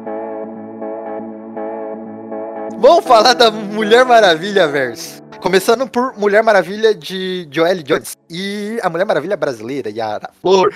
E aí, novamente, vem aquele pesar Future State, né? Que é. Será que eu ainda vou ver essa personagem? Sim, sim, porque vai confirmado já que vai ter um título. Eu acho que esse título, assim, é, é de longe aqui o que mais chamou a atenção no Brasil, né? Por causa da brasileira também, né? Mas é importante aí pra gente continuar situando a galera na timeline. Esse título se passa em 2050, né? Então é já, já na frente de tudo que a gente falou aqui do Superman, do Batman, né? E até de alguns outros títulos lá, como tal. E é isso, né? Uma nova Mulher Maravilha. Não fala muito, né? Como que ela surgiu, ela só tá lá, né? Tem uma relação inteligente, né? Com a Amazônia, com o Amazonas, né? É, tipo, tem, tem, tem uma brincadeirinha assim, né? Tanto que as Amazonas do Amazonas são diferentes das Amazonas de Temícera, né? Eu acho que é o título, assim, um dos né, mais criativos, assim, né? Porque cria conceitos novos, é, trabalha com conceitos antigos, né? Então, tipo, a gente tem mistura de, da mitologia indígena lá, né? Ela tem menção, menção a Tupã, né? A Caipora aqui, né? O folclore brasileiro, interagindo com a mitologia clássica lá da Mulher Maravilha, né? Então ela vai pro Hades, a parte da história, né? Ela indo pro Hades, né? Então ela vai pro Hades, Sim. né? Tem, tem, um Pegasus, briga com uma Hydra, né? E é isso, né? Eu acho que funcionou assim, tipo, é bem criativo, os elementos estão lá, a personagem é bem cativante, né? Eu gostei da personagem, é uma, é uma história boa, sabe? Eu acho que não ofende como estavam dizendo que ofendia. Talvez eu não tenha conhecimento total para saber se ofende, mas eu acho também que eu vi muito dessas críticas da galera realmente que manja de mitologia indígena mas que não é a galera que lê quadrinhos, que não tá acostumada a ler quadrinhos é. e que não sabe que quadrinhos geralmente é assim, que trata mitologia. E é, tal. tipo, nossa, desrespeito. Eu não vi muito essas polêmicas aí de desrespeito e tal, mas é isso, cara. Tipo, é, são passos, né? Tipo, passo um é colocar isso aqui, beleza, né? O tentar Exatamente. usar os elementos, né? O passo dois, Como... três, quatro, cinco é usar eles da forma correta, né? Com dívida histórica. E, Calma, e né? Rod, é, uma coisa que você mesmo falou é assim, que ela literalmente, a gente, ela só existe no universo, não falou de onde ela veio e tal. É uma coisa que talvez é até acertado para Joelle Jones, porque é uma é, é, foi cobrar muito, eu acho, dessa galera, de uma coisa que só tem duas edições, é bem rapidinho, é, uma, é um curta, é tipo, como se fosse um curta-metragem de UGB. A Joelle Jones já vai assumir, ela sofreu, ela não, não sei dizer se sofreu um hate, mas ela sofreu diversas críticas no Twitter e pegou várias dicas no Twitter também, em DM, Sim. ela pediu pra, pra, ah, olha, pode me passar o que eu errei e tudo mais. Ou seja, o que ela estiver escrevendo pro futuro, ela pode estar tá modificando, ela pode estar tá bem embasando, ela vai ainda mostrar tudo que a Yara tem para para mostrar pra gente e vamos ver no que vai dar, né? Eu acho que é, foi muito prematuro isso, esse, esse hate é, na personagem. Ela foi, a, a Joelle foi bem é, receptiva com as Exato. críticas, entendo algumas das críticas, entendo também que tem muita gente que abraça a, a crítica e, e, vê que a gente tem, meio que tem que entender e tentar incorporar isso de uma forma, não posso negar o rolê, mas lógico que, assim, não é muito nosso espaço de fala, não temos indígenas aqui. Mas falando sobre a revista em si, a arte tá muito legal, é uma revista divertida. O plot é basicamente essa Mulher Maravilha nova, a Yara Flor, é, indo ao submundo para fazer algo que a gente vai descobrir que ela vai fazer. E mistura a mitologia é, que a gente já conhece de grega, de ah, Hades, é, essas coisas, com o folclore brasileiro. Então você tem, por exemplo, ali a caipora e, e e é, é basicamente. É, só tem a caipora, eu acho, de criatura. É, tem menção a boitatá. Isso. Tem, tem uma menção ao Boitatá também. Fica brava, né, com a Caipora. Falou, você me jogou lá na floresta, ela tive que brigar com o Boitatá, ela queimou meu cabelo. Sim. E essa, essa história vai continuar em Wonder Girl depois, no, no Infinite Frontier, também com a Joelle Jones. Então, fica expectativa. Foi, foi um, um, começo legal pra, pra personagem. Eu vou, eu vou dar meus dois centavos também sobre, sobre a, Yara que eu quero falar também aqui o negócio aqui rapidinho. A parada assim, Sobre esse, esse rolê de polêmica, eu não posso comentar porque eu não tenho conhecimento mesmo, não. Mas uhum. eu entendo de gibi. Como gibi tá muito bom, tá ligado? Como gibi tá muito legal, tá muito divertido, tá muito bem escrito. Para mim, pelo menos, eu gostei da, da Mulher Maravilha. Eu gostei muito da mesclagem das mitologias, como todo mundo citou. Eu achei que foi uma coisa.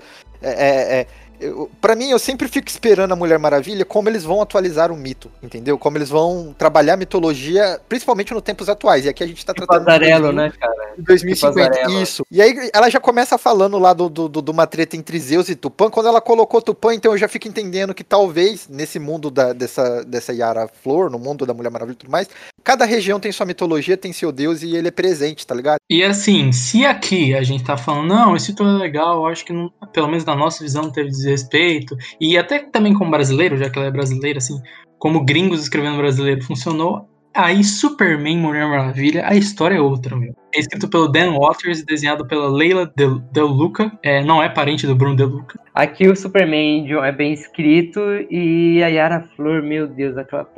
Vai, pode falar aí, Bruno, eu nem vou comentar. Não, é, é assim, o lance do Superman John é triste, né? Porque para mim foi uma revista que é legal de ver o Superman do John, ele tá. Toda aquela parte de, de onde a Metrópolis, né? Ele tem que ir num buraco negro pra ajudar uma civilização que tá. Pode acabar a qualquer momento, né? Le- lembra de Level All Star Superman, assim, no nível. No, no sentido da trama. né? A trama bem sci-fi. Só que aí a Yara tem todo um lance. Ah, ela vai pra São Paulo e ela fica soltando frase em português que você vê que é de alguém que não, não fala português e que quis inserir a frase.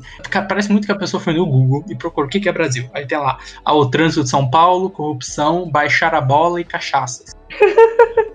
Exato, né, cara? Até quando ela vai inserir folclore, eu acho que a, faltou integração com o material da Joelle, porque ela insere figuras de, de folclore de regiões diferentes do que a, a Joelle trabalha lá em Mulher Maravilha. E acaba ficando uma questão de tipo, pera, como que tem um Deus do Sol nessa revista, sendo que na Joelle ela fala de Tupã, que supõe outro Deus do Sol, outro Deus de Lua, do que nessa, e parece que não encaixa, assim, parece que foi um, assim, tudo que as pessoas falaram da Mulher Maravilha da Joelle, eu acho que tá aqui de verdade e com força, e é uma revista mais problemática nesse sentido, assim. Tem toda a parte do. Nossa, olha só, você não é o vereador daqui. Você devia estar monitorando, porque não ia ter esse engarrafamento. E eu, ah, ok, né? Em Mulher Maravilha Imortal, pra fechar esse Maravilha Verso, quem que a gente tem escrevendo, desenhando e tudo mais aqui? Menino Bruno. A Beck Clunan e o Michael Conrad, que também fizeram um Meia-Noite lá em cima, com a arte da Jane Bartel, que ficou famosa por fazer ah, umas capas ah, de, da Mulher Maravilha e de personagens da Marvel também. E o título Mulher Maravilha Imortal é bom? É, o título se passa. O, é o último título, né? Se passa lá no fim dos tempos. E a Diana tá mais velha ali, a, a Liga da Justiça e os companheiros dela não existem mais. E envolve uma trama com ela e essas Amazonas dessa época. É, com o Darkseid, que é uma força que ainda existe. E aí tem todo esse confronto. E a arte da Jane Bartel é muito bonita. É uma revista legal, assim. Ao contrário das outras, do, do Superman do Kennedy, por exemplo. Ou da, da Detective da Tamaki, eu não criei muita expectativa para a revista da Becky Cloonan e do Michael Conrad, que vai ter depois do, do Future State, por causa dessa leitura. Não tenho, assim, eu, vi, eu criei mais expectativa pela sinopse, pelas capas, do que de ler já o trabalho deles. Mas eles escrevem bem, é, é legal a história e é legal a personagem, assim. Essa eu li, eu fiquei meio que na coisa assim, quando eu, quando eu vi lá na timeline que essa, essa é a última história, eu falei, putz, hype no máximo, né? É o que fecha. Fim de festa, né? Tem que ser um negócio bom, mas é, é- é- não que seja ruim, tá? É morno, né? É uma história cheia de, é, de simbolismo aí, significado. Eu acho que é legal falar, do, você falou do fim do, da última história, é que assim, no fim das contas, o Future State não é muito evento entre todas as revistas, né? Ele é mais interno, né? Tanto que a gente separou na pauta entre os núcleos, porque é meio isso, né? O núcleo do Batman, o núcleo do Superman, o núcleo da Mulher Maravilha, e o resto do universo DC, ele é meio. é, cada um na sua história e algumas conectam. E essa é uma revista.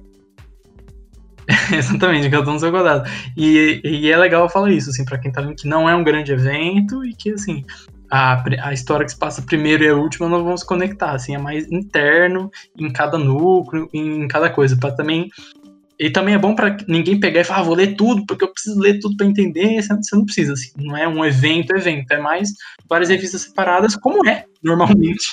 Umas mensagens. É, tipo isso, última sair apaga a luz. Aí a gente tem Núbia e escrito por quem, desenhado por quem? É escrita pela Ella L. McKinney e desenhada pela Lita Martinez, que ela me lembra um pouco o Scott Collins, de leve ali. Que é uma história sobre a Núbia, né? Ela passa em 2030, antes até da, da revista da Yara. E é Mulher Maravilha para todos os gostos, né? Tem a Yara, tem a, a Diana e que a gente tem a Núbia. E é uma, é uma história legal, inte- interessante. Se eu não me engano, vai continuar com backups na revista da Mulher Maravilha. Eu não sei se vai ser a mesma roteirista, mas a Núbia vai continuar. É uma revista legal, uma revista é, interessante. Assim, eu achei meio que no mesmo nível de Mulher Maravilha Imortal. A trama é menos interessante, porque a Imortal é ma- um negócio mais tipo, nossa, o que que será que vai acontecer? Mas a da Núbia eu achei ela mais, mais assim, bem caminhadinha. É, vamos perguntar só pra menino Mael, porque foi o único que leu todos os títulos. Do... Qual que foi a melhor edição pra você? Se falar Mulher Maravilha é, Yara Flor, então todos ganhamos. É, a Flor, assim mesmo, eu eu até eu gostei, tirando o Superman Maravilha, achei todas boas. Ah, mas realmente Mulher Maravilha tem mais destaque, assim, algo mais, mais interessante e que vai continuar, então le- legal. É isso aí. Mas o que foi que houve aqui? Você ainda não adivinhou? Aqui é a Terra? Sim.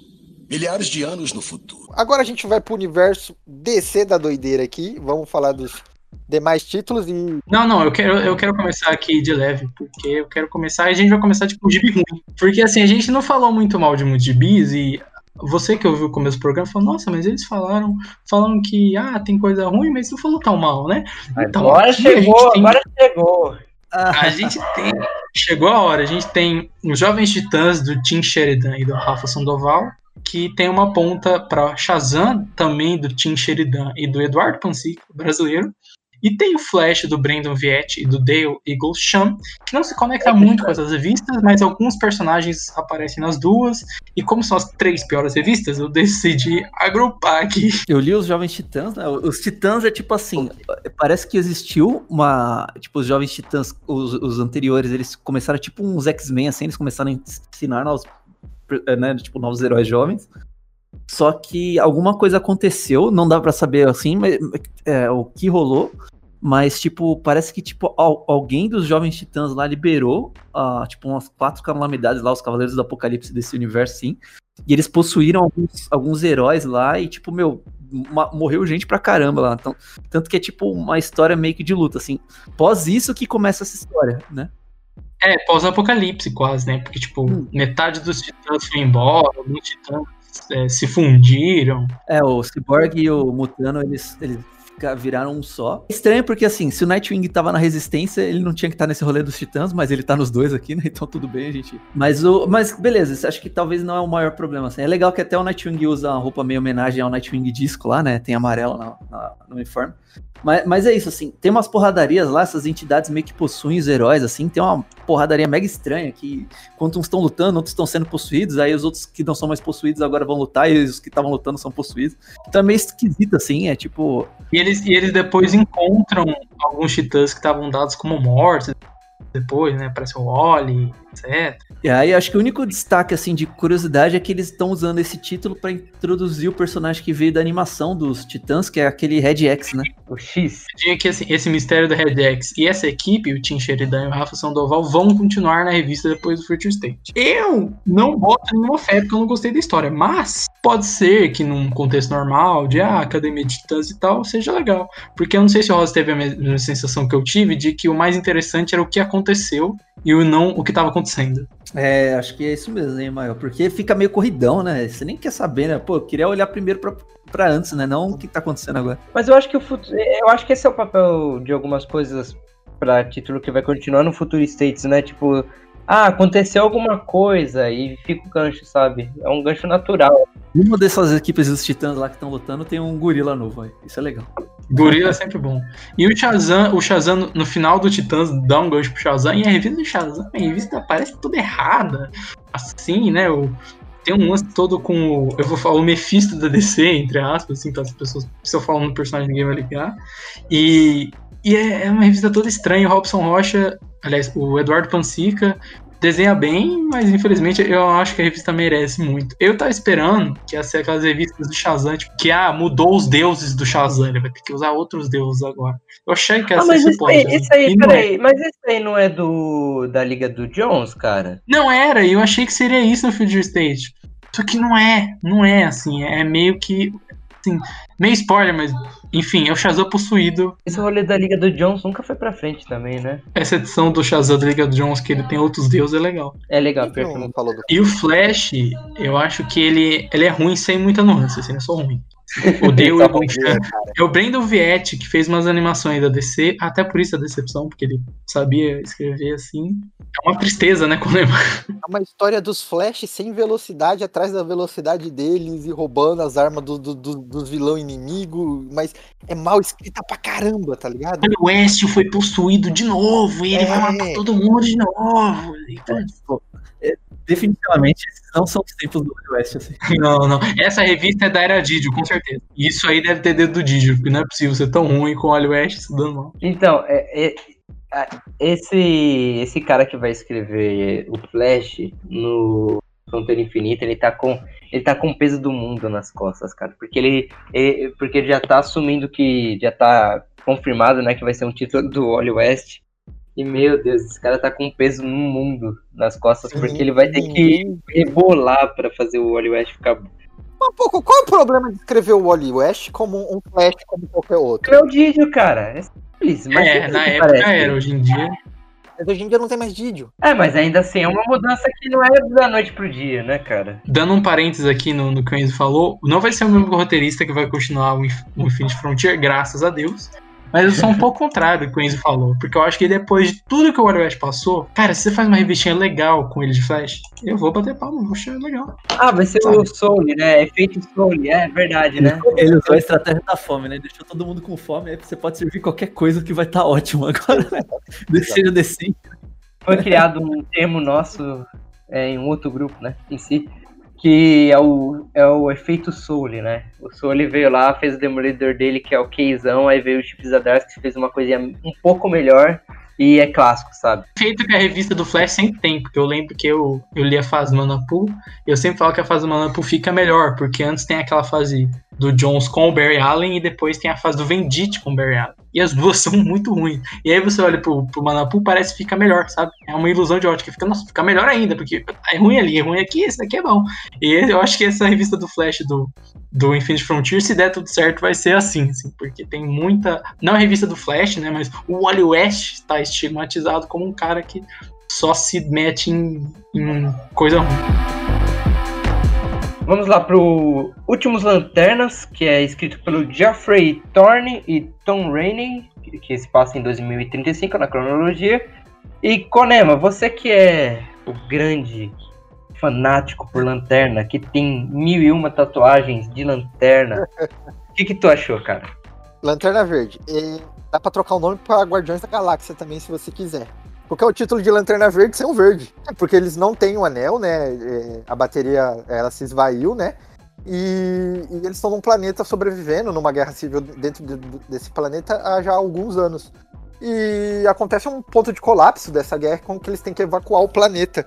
E, e é toda uma. Um, um- Lanterna Verde, né? O John, o, o John Stewart, mais o Salak e o cachorro, que eu nunca lembro o nome, Groot, eu acho.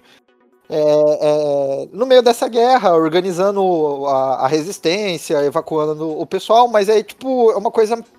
Como eles não têm o, o anel, fica muito parecido com o Guardiões da Galáxia. Muita troca de tiro de arma, de energia, espadas e essas paradas, tá ligado? Eu vi, eu vi, eu vi alguns choros por aí na interwebs que Hal Jordan sumiu, mas ok. O cara tá, tá desde, a, desde os anos 52 no foco, mas ok, né? E, sei lá, cara, eu vi, eu vi mais gente falando como você que é um título ok que deu uma baixada de bola. É, cara, é que.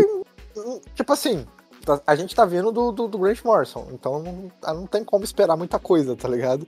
Não tem como comparando o Grant Morrison com o Grant Morrison é uma obra de arte. Mas comparado ao que veio antes do, do, do Grant Morrison, que eu acho que era o Vendite, eu gostei da fase do Vendite, e- mas isso aqui tá parecendo o começo de fase de, de Vendite. Talvez se contar mais história fique bom, tá ligado? É que, assim, não é o começo, né? É a metade pro fim, né? Porque é bem é no futuro. Começa sempre devagar, e aí ele vai dando a caminhada e a história vai crescendo, sabe? O Vendite veio do- depois do Jones. Lá no 952 eu não curti a- o arco dele, que eu achei bem Por isso que eu falei, ele parece, ele parece um cara que ele precisa de bagagem, ele precisa caminhar um pouco mais dentro do título pra ele construir alguma coisa. Eu senti a mesma coisa nesse Lanterna, eu acho que eu- mas eu acho que vai dar bom, tá ligado? Mas se for seguir aqui no próximo título do Mix do Lanterna Verde, que é o título da, da Jéssica Cruz, né, é, o, o nome da história é, é A Tomada do Setor 123, e é roteirizado, né, pelo Ryan Keynes e desenhado pela Sami Bassari, é excelente, tá ligado? Assim, tipo, é, esse título, comparado ao, ao título dos Lanternas Perdidos, ele é muito superior, porque é uma história muito bacana aqui da Jéssica Cruz. E aí, qual, qual o plot? Ah, é, é que assim, a- é, aconteceu a morte da tropa, né? O, o, o fim da, da energia verde, da bateria verde. É o que dá pra entender, não, não é muito deixado claro, sabe? E, mas antes disso acontecer, os lanternas eles tinham mandado mensagem pra todos os lanternas que estavam perdidos no universo pra se encontrar no setor 123. A mensagem entendeu? do Obi-Wan Kenobi, sabe? Isso. A todos os sobreviventes é, se, se encontrem aqui. E só que acontece da Jéssica Cruz, né? Ela tá lá já há muito tempo. Ela tá Nossa, olhando ela lá tá esperando. e tá esperando e ninguém acontecer. A bateria do anel dela acabou e tudo mais. E aí a tropa Sinestro encontra o local e quer tomar, que é tipo uma base lanterna, né? Isso acontece, tem, é, é um elemento presente nos títulos do Lanterna Verde, essas, esses satélites, né? No meio de setores onde os lanternas se encontram e, e- e se realinham, né? Como se fosse base militares. E os Lanterna Amarela encontram essa base e aí eles querem tomar pra eles. E aí eles vão entrar, invadir o, o local, só que eles têm energia, né? Eles têm poder. E a Jéssica é Jéssica contra o mundo, né? Exatamente. E esses lanternas descobrem que tem alguém lá dentro e começa a caçada pela Jéssica. E a Jéssica vai, é, tipo, usar o conhecimento dela, usar todo esse tempo que ela tem de tropa, pra tentar, sem o poder do anel, derrotar esses três é, lanterna amarelo que estão lá dentro. E ela faz umas coisas muito bacanas pra vencer isso. E a história tem um plot twist sensacional da, da- da- do título 1 para o título 2. Tem mais algum backup que você quer falar? Do título dos Lanternas foi o que eu mais gostei. Assim, disparado, disparado assim. Queria, queria um título solo da Jéssica Cruz depois disso, tá ligado? E pra fechar o mix do Lanterna, né? A gente também tem o, o- o livro de Guy, escrito pelo Ernie Albert e desenhado pelo Clayton Henry. E é um título ok. Tem uma pegada mais É o comédia. Guy, no é o. Guy, é o Guy, cara. Eu acho que já dá pra imaginar. Ele bebendo cerveja, mostrando o dedo do meio. É, é, que deve ser- acontece que ele, ele ficou exilado num planeta com um povoado bárbaro, onde ele vai ao longo dos anos ensinando esse povo, esse povo a não ser mais tão bárbaro. O Guy ensinando. Não, não, não, não. O Guy ensinando a ser bárbaro é meio, meio bizarro. É bem bizarro, mas ok. É por causa disso, tem uma pegada mais humor, porque ele meio que se torna um profeta, porque ele veio do espaço, tá ligado? Ele, tipo, seria um deus dos astronautas. E, porque a energia do anel dele acabou quando ele chegou nesse planeta, né? Quando deu esse, esse fim da energia, energia verde. E aí se passam anos, assim, anos mesmo, assim, tipo, conta co- o, a chegada dele, depois conta de o- os cinco primeiros anos o que ele fez, e depois 20 anos dele lá, tá ligado? E, e- e resolvendo as paradas, tem um plot twist, porque tem um lobo na história também. Mas é ok, sabe? Assim, tipo. Qual que são. Para o público ter uma noção, qual que são as preocupações do, do Guy Gardner? É tipo inventar cerveja, inventar o pimbolim, tá ligado? Ah, mas pro Guy, eu acho que esse é o título essencial pra ele, né, cara? E tem também o Dead Space, escrito pela Josie Campbell e a arte do Andy Tong, que é uma revista com a Teen Lantern, né? A, a lanterna adolescente lá do Justiça Jovem, que vai conhecer os guardiões do universo do futuro ali. E ela vai é, numa missão com o Mogo. E é uma revista, é uma historinha bem curta, né? Essas lanternas são, são uma edição só. E é uma, é uma historinha legal. E quero vê-la entrega- integrada com as lanternas, né? O Geoffrey Thorne falou que ia integrar ela e o Infinite Frontier mostra um pouco disso, então é legalzinha, mas ansioso para ver mais dela com os lanternas.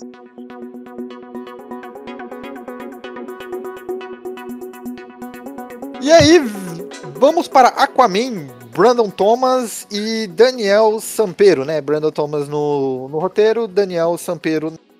E pra mim é o título revelação, sabe? Assim, jogador revelação, série revelação, Aquaman é título revelação.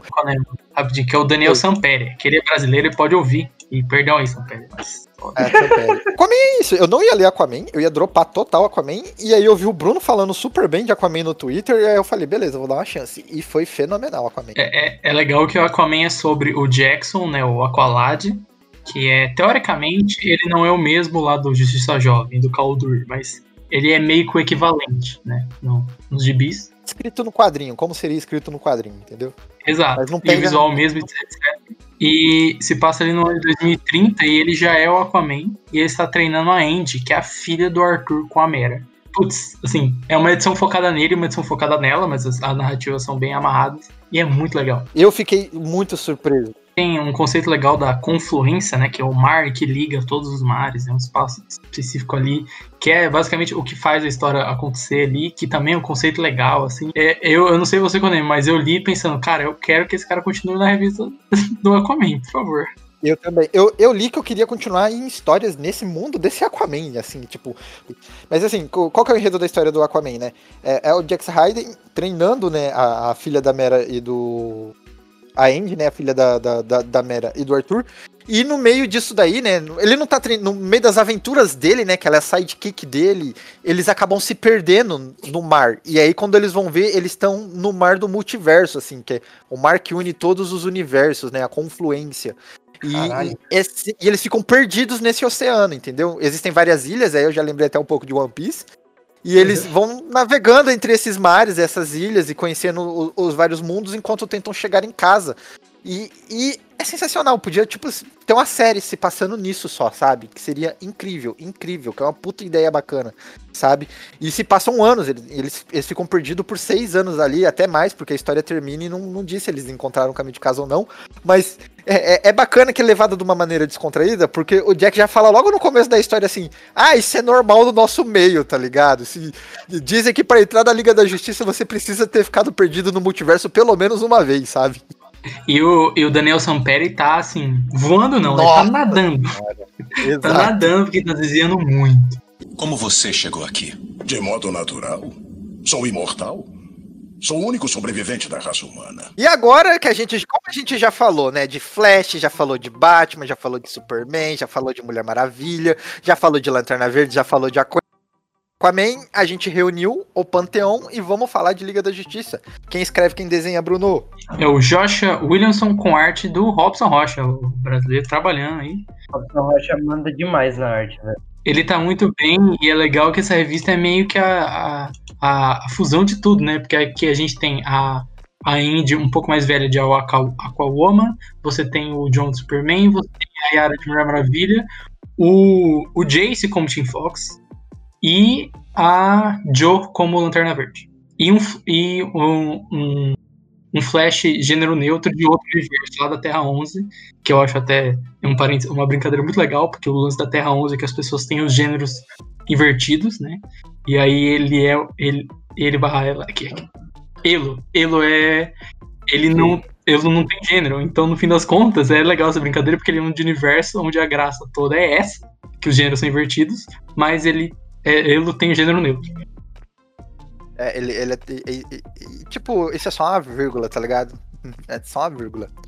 E é um título, cara, a história é muito bem conduzida, é muito boa. Eu, eu, eu queria mais. É, é- é um daqueles títulos que eu queria continuar lendo as aventuras dessa galera, sabe? É, acho que eles conseguem pegar o melhor de cada um desses novos personagens aí, né? Colocam uma situação de ameaça que é nível Liga da Justiça, né? E é legal que fica. Acho que o legal dessa Liga da Justiça é que ela faz diversas homenagens ao conceito Liga da Justiça e a histórias de Liga da Justiça, né? Até os vilões a gente não vai falar aqui quais são, mas os vilões são, tipo, uma homenagem bem grande, assim, tipo, a outros encontros que a Liga da Justiça já tiveram. E, e a equipe também, né, fica refletindo. O John lá fica. Aqui o John realmente é filho do Superman, né? Nas outras não devo perceber. Mas, mas aqui ele tá realmente lembrando do pai dele, como que era a liga do pai dele, como que não era, né? Até a Waka- a Wakawoma aí também ela reflete um pouquinho, né? Porque ela participou de algumas coisas lá. Quando ela era criança, ela participava até das reuniões, o pai dela levava ela junto e a galera brincava com ela e tal. Então é legal, né? Você ah, vê que aí sim, beleza, é um título que tá no futuro que reflete sobre um passado aí que existiu, né? Os personagens são bem feitos, né? Tal. Todo mundo lá tá do, seu jeito certo, a aventura é divertida, né? E, e aquilo, né? Não, não tem como ter tanta profundidade no título de Liga da Justiça, né? Porradaria, né? Eles são bem respeitosos. Trazendo pra você, meu caro ouvinte, o, o, o enredo, né? Acontece que é, um grupo de. o- tava se criando uma legião do mal para nova Liga da Justiça, né? Que é feito por esses personagens desse universo. E acontece que alguém chegou primeiro e já matou a Legião do Mal. E aí começa com uma trama um pouco investigativa pra saber quem matou toda a, a, a Legião do Mal. Só que existe um problema interno na Liga da Justiça, porque existe um. o- Eles contam, né, que no passado a Liga da Justiça é. Ela, ela era muito íntima, ela era como se fosse uma família. Até que um desses heróis acabou vazando o segredo de todos os outros e destruiu, ruiu pra sempre a Liga da Justiça, sabe? Ruiu pra sempre a vida desses heróis. E aí agora o novo modo operante da Liga da Justiça é ninguém se conhecer. Então é todo mundo vai se reúne pra resolver o problema e depois vai cada um pra um canto. E aí tem esses dois problemas, descobrir quem matou a Legião do Mal, mais esse problema interno de, de vida. E eu acho que é essa dualidade que traz toda a magia desse título, assim, de ele ser bom, tá ligado? Sim, ele, ele retoma algumas coisas do, do, da Liga do Morrison, tem umas referências legais. E, e também é legal o lance do Conan falou deles é, não po- poderem se aproximar, porque eles não sabem as identidades secretas uns dos outros e tal. Só que ao mesmo tempo, alguns deles têm umas amizades. E alguns deles se conhecem. E eles começam a ver que não é bem assim, assim. Meio que tem um lance interno. E é legal ver essa evolução dessa liga. E é legal ver esses, esses personagens juntos, especialmente a Jo, que é uma personagem que ela não é. Não se conectava muito, né? Tipo, o John e a Yara tem uma revista deles, a.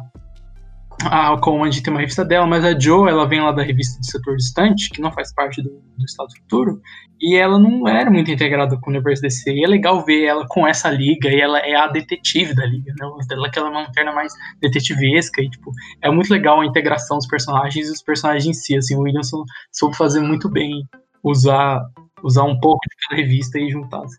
Eu gosto de uma afirmação que tem sobre a Jo nesse título, que aí, aí é o- é o meu fanboy gritando com o fanboy do Batman, que fala assim: se o Batman é o maior detetive do mundo, a Jo é a maior detetive do multiverso, então chupa Batman, tá ligado? chupa Batman. Do, do universo, não multiverso. Acho que é o universo que eu lembro, porque ela tá no espaço. O multiverso. Não, multiverso, é Multiverso. muito ousado, hein, Conan? É ousado, é ousado, eu gosto da ousadia, tá ligado? A, a Yara Flo que fala que ela é a maior detetive do multiverso. Ah, a Yara For nem foi, nem andou pelo multiverso, como ela sabe? Mas não importa, não importa, tá escrito. Tá escrito é verdade. É tipo, mas, gente, é tipo Batman mesmo. Eles falam que é o melhor detetive, maior detetive do universo porque ninguém conhece o detetive Chimp. O questão é chato, Pois é. ninguém quer ficar com ele. Aí eles falam do Batman, porque o Batman é mais famoso. É tipo isso. Deve ter no multiverso aí algum lanterna Batman doido que é o melhor detetive, mas ninguém lembra dele. Então é a Joe.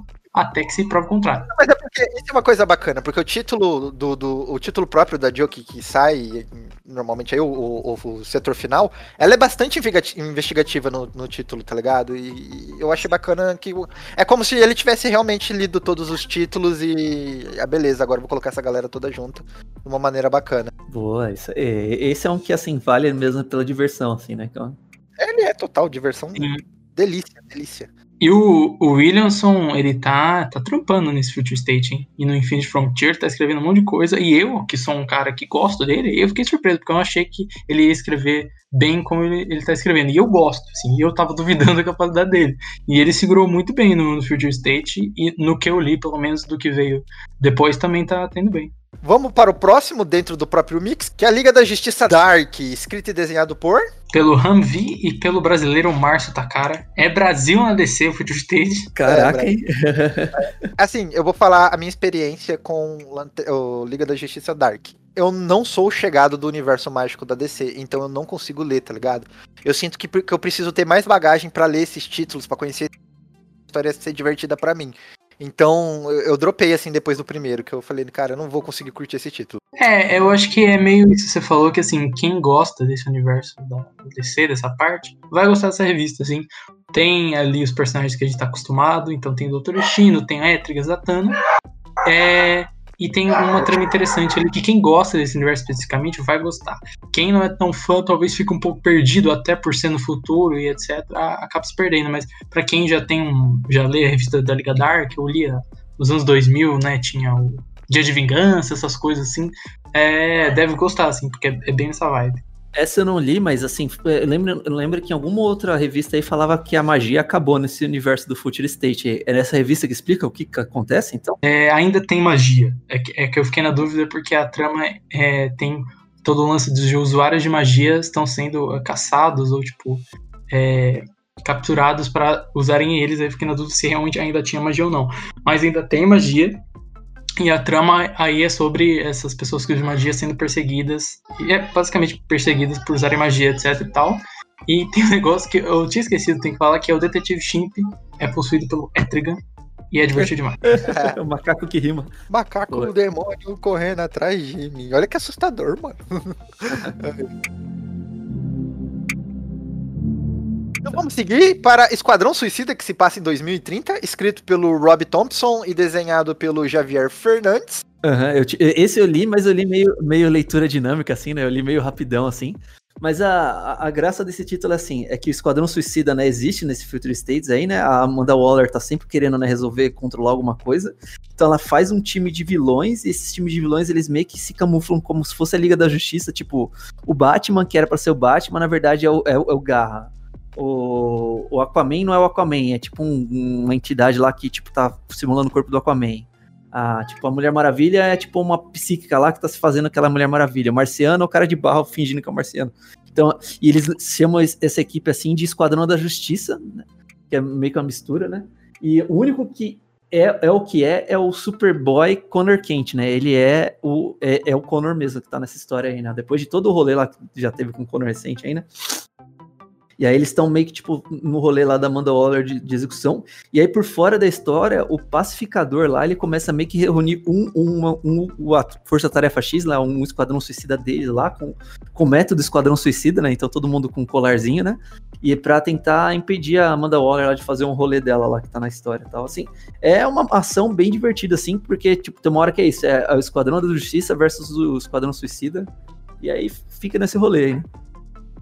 Sim, é, é legal que ela lembra um pouco os Vingadores Sombrios, né? Que é aquele lance dos vilões fingindo que são heróis. E é um pouco disso, assim.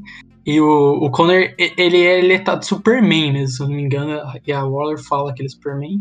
E eu acho Superman. engraçado que aqui ele é um Superman melhor do que o John no, na revista dele, do Superman. E até eu fiquei pensando agora há pouco, se você trocar eles de lugar, funciona, porque no, no Superman do Bendis tem um lance que o John foi pra Terra 3, ficou lá um tempo. E essa revista é, tem um rolê com a Terra 3, não vou dar spoiler o que é, mas tipo, tem relações com a Terra 3 que você vai entender conforme você vai- lendo e faria um certo sentido ser ele. Mas falando Exato. da revista em si, ela é bem legal, é bem Esquadrão Suicida, então espere é, mortes e, e violência. Se, se você lê uma revista Esquadrão Suicida e ninguém morre, galera, tá errado, né? Exato. E essa equipe vai continuar, não vai ser o, o Javier Fernandes na arte, mas o Rob Thompson vai continuar essa revista do Esquadrão Suicida, que vai ter o Superboy e o Pacificador, com a arte do Eduardo Pansica, brasileiro também, que entra no lugar do Javier Fernandes. E até essa revista ela deixa umas pontas, né? Ela te dá um gostinho do que, que pode acontecer. Então uma revista legal para ler e se preparar para o novo Esquadrão Suicida que vai vir. E aí, Adão Negro. O que que temos? É escrito pelo Jeremy Adams e desenhado pelo Fernando Passarim, Passarim que até Sim. desenha o, o Adão Negro parecido com The Rock mesmo. É, foi uma das coisas, né, que, que levou. Mas ela é uma história que se passa no futuro, no ano 82 mil e pouquinho, que quem leu DC 1 milhão vai reconhecer como o futuro de DC 1 milhão. E revolve em, é, em torno da Liga da Justiça 1 milhão, indo atrás do Anão Negro para resolver um problema, e o Adão Negro ainda tá lá, tá vivo, tá na dele. E é uma revista que me surpreendeu, eu não esperava nada. Eu nem sabia que ia ser no universo de DC 1 milhão. E eu gostei bastante. A arte é legal, a ação é legal, assim, tem os negócios de de estar no futuro, de viagem do tempo, etc. Que são interessantes. é um farofão do futuro mesmo, assim, né? Porque Sim, o Adão exatamente, Negro, né, assim. é um personagem do Egito, mas ele tá no futuro, no planeta Kandak agora, né? Então tem umas coisas meio, né? É diferentão. Eles, tretam Sim, com é. os sete pecados capitais nesse título também, né? Sim, tem os Sete Pecados e tem um pequeno gancho de, um- de, um- de uns antagonistas que você tem que. Você não tem que ler a revista de Shazam e da, de Titãs pra entender, mas assim, é explicado ali. Então, se você estiver curioso pra saber, nossa, quem que é esse vilão aí que tem um raio, você vai lá e lê as revistas.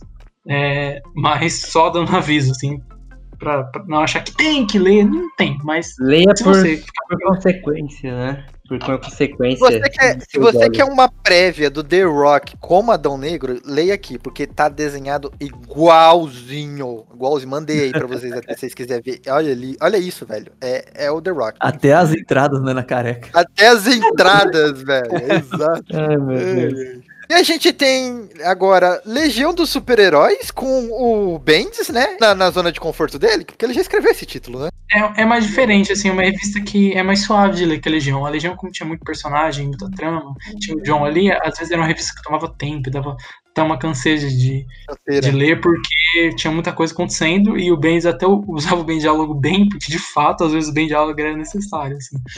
É, essa revista não, ela é uma revista mais suave, tá no futuro ali, a Legião se des- desmantelou, você vê um pouco dos motivos, e é uma aventura bem legal, a arte do Riley Rosmo Ela é bem cartunesca, quem já leu algumas coisas que ele fez sabe, e combina muito bem com essa história. Uma história legal, uma história divertida. E, e ela é bem estranha, assim, ela não tem. é, eu, eu esperava outra coisa dela e, e ela, ela entregou um negócio legalzinho e mais esquisito que a Legião costuma ser, e, e é interessante. Quem não gostou da Legião do Bendis, pode acabar gostando dessa revista. E quem gostou da Legião do Bendis, eu, eu acredito que também vai gostar dessa revista. E pra finalizar esse rolê do, do Futuro States, a gente vem pra Monstro do Pântano. Quem escreve, quem desenha. Porque eu, eu ia tentar falar esse nome, mas eu acho que eu vou travar na língua, então eu vou deixar outra pessoa falar. É escrito pelo Humvee e desenhado pelo Mike Perk. E aí, a gente tem um Monstro do Pântano futuro legal? Eu curti essa história, hein, galera. É, qual, que é o, qual que é o plot, então? É, o ano é 4500, né? Então já aconteceu muita coisa aí no Future State. Muita coisa. A humanidade tá, tipo, praticamente extinta, assim, né? Então a gente vê o monstro do. Começa a história o monstro do pântano trocando ideia com, tipo, uns, entre aspas, filhos que ele criou, assim, é, no, no planeta já destruído lá tal, né? Então, tipo, tem várias criaturas árvores aí conversando com o monstro do pântano, o monstro do pântano fica trocando ideia sobre o que foi a Terra, o que foi a humanidade, né? Um deles até questiona lá, que falam que o monstro do pântano tem fraqueza pelos humanos. E aí, tipo, o, a moral da história é assim, é, o monstro do pântano, tipo, parte da história é o monstro do pântano tentando explicar pra esses filhos dele o que que são, o que que é a humanidade, e até que eles encontram um humano lá e, tipo, começa a dar meio conflito. Os filhos do monstro do pântano com os humanos, e o monstro do pântano não consegue ajudar os, né, não, tipo, fica meio que do lado do- dos humanos, assim, pra tentar ajudar eles lá no, no que tá rolando, lá num plano lá das coisas assim. É que, assim, eu não, eu não quero muito entregar o plot, assim, do, do- da história, assim, mas é tipo, é um rolê do monstro do pântano lá, então tem tipo esse negócio de contemplação de vida tal. Até durante as páginas, assim, de tempos em tempos, assim, no melhor estilo Hickman, assim, mostra, tipo, para a história e mostra como o monstro do pântano foi criando eh, eh, os tipos os novos filhos dele, assim, ah, como que ele reproduziu os pulmões, como que ele foi as- fez as mãos, né, a estrutura corpórea e tal. Aí é bem legal, assim, mas o lance, assim, da história, assim, tipo, uma reflexão de humanidade do que, que é o monstro do pântano, né? Tem umas consequências lá também, um plano que os caras estão tentando fazer lá pra acabar com o sol, né? Que obviamente vai acabar com a vida, né? E aí vai rolando a história, assim, tipo, é bem divertido, assim, acima da média, assim. E é esse negócio, né? O bom de ser uma história no futuro é que, tipo, dificilmente a gente ia ter o monstro do pântano pós-apocalíptico, assim, né? Então aqui a gente teve. E essa equipe criativa vai continuar na, na mensal do Monstro do Pântano. Já até saiu lá fora. E realmente é uma história bem legal e faz eu, eu querer ler a mensal do Mundo do Pântano depois. É, eu curti. É, a gente não, não- aqui não queria dar spoiler assim, mas o final, assim, é de mudar realmente, assim, tipo, falar, beleza, né? Mexer num paradigma aí, legal a escolha que o personagem faz. Então tá, tá massa. assim. Todas as pessoas. Se foram. A terra pertence às baratas agora. Ah, e a mim. E pra fechar agora, a gente falou de tudo aqui, galera. Literalmente a gente falou de tudo. Né? No... Tecelamos nossos comentários, elogiamos alguns, criticamos outros, detestamos profundamente outros. Mas agora a gente quer saber de melhor edição. Então, de todos os títulos falados aqui, abrindo os mix também, a gente quer saber do, do, do título em particular. Bruno Mael, favorito. Assim, Um, um! Eu. Eu, quero já deixar claro que é um, antes de falar ah, 15. po- posso explicar a minha escolha então? Tá? Sem, Pode. vou explicar. Justifique a sua escolha. Porque assim, por mais que eu goste bastante do Senhor Milagre, ele é uma história curta no mix. Eu gosto bastante do Mundos em Guerra, mas também tem um mix e tem umas duas histórias que não são tão legais. Certo? E Certo. aí eu gosto bastante de Aquaman, só que foi uma que ficou com aquele gostinho de, de, de quero mais. Mas no fim das contas eu vou no Dark Detective, porque foi uma que eu não esperava nada. E que a revista é boa e as revistas do Mix são boas e são todas legais, então eu acho que eu vou nela. Vou ser clichêzão de ir do Batman mesmo, mas eu acho que aqui eu, é, é tem pra Todos os caminhos levam ao Batman, né? Que decepção, Bruno. Esperava mais de você. então, seguindo a mesma regra, escolha uma, escolha com sabedoria. Enzo, favorita. Cara, por eu ter lido bem pouco, eu vou de Detec- Detective, Dark Detective da Temac, porque realmente dos títulos que eu li foi a maior surpresa, que eu não Dois esperava que ia ser tão bom. Eita ferro, eita ferro. No final, tudo vai se resumir a Batman mesmo. Rods, vamos lá, esperando em você. A gente fala, né, que não, que a gente tem que parar de consumir Batman, né, pra descer abrir a cabeça aqui. Não, mas é- é- eu, acho, eu acho justo aqui o- o- a opção da galera, assim. Eu, eu vou ficar. Tô, tava pensando assim, não, não- eu sou péssimo pra esse negócio de favoritos, assim.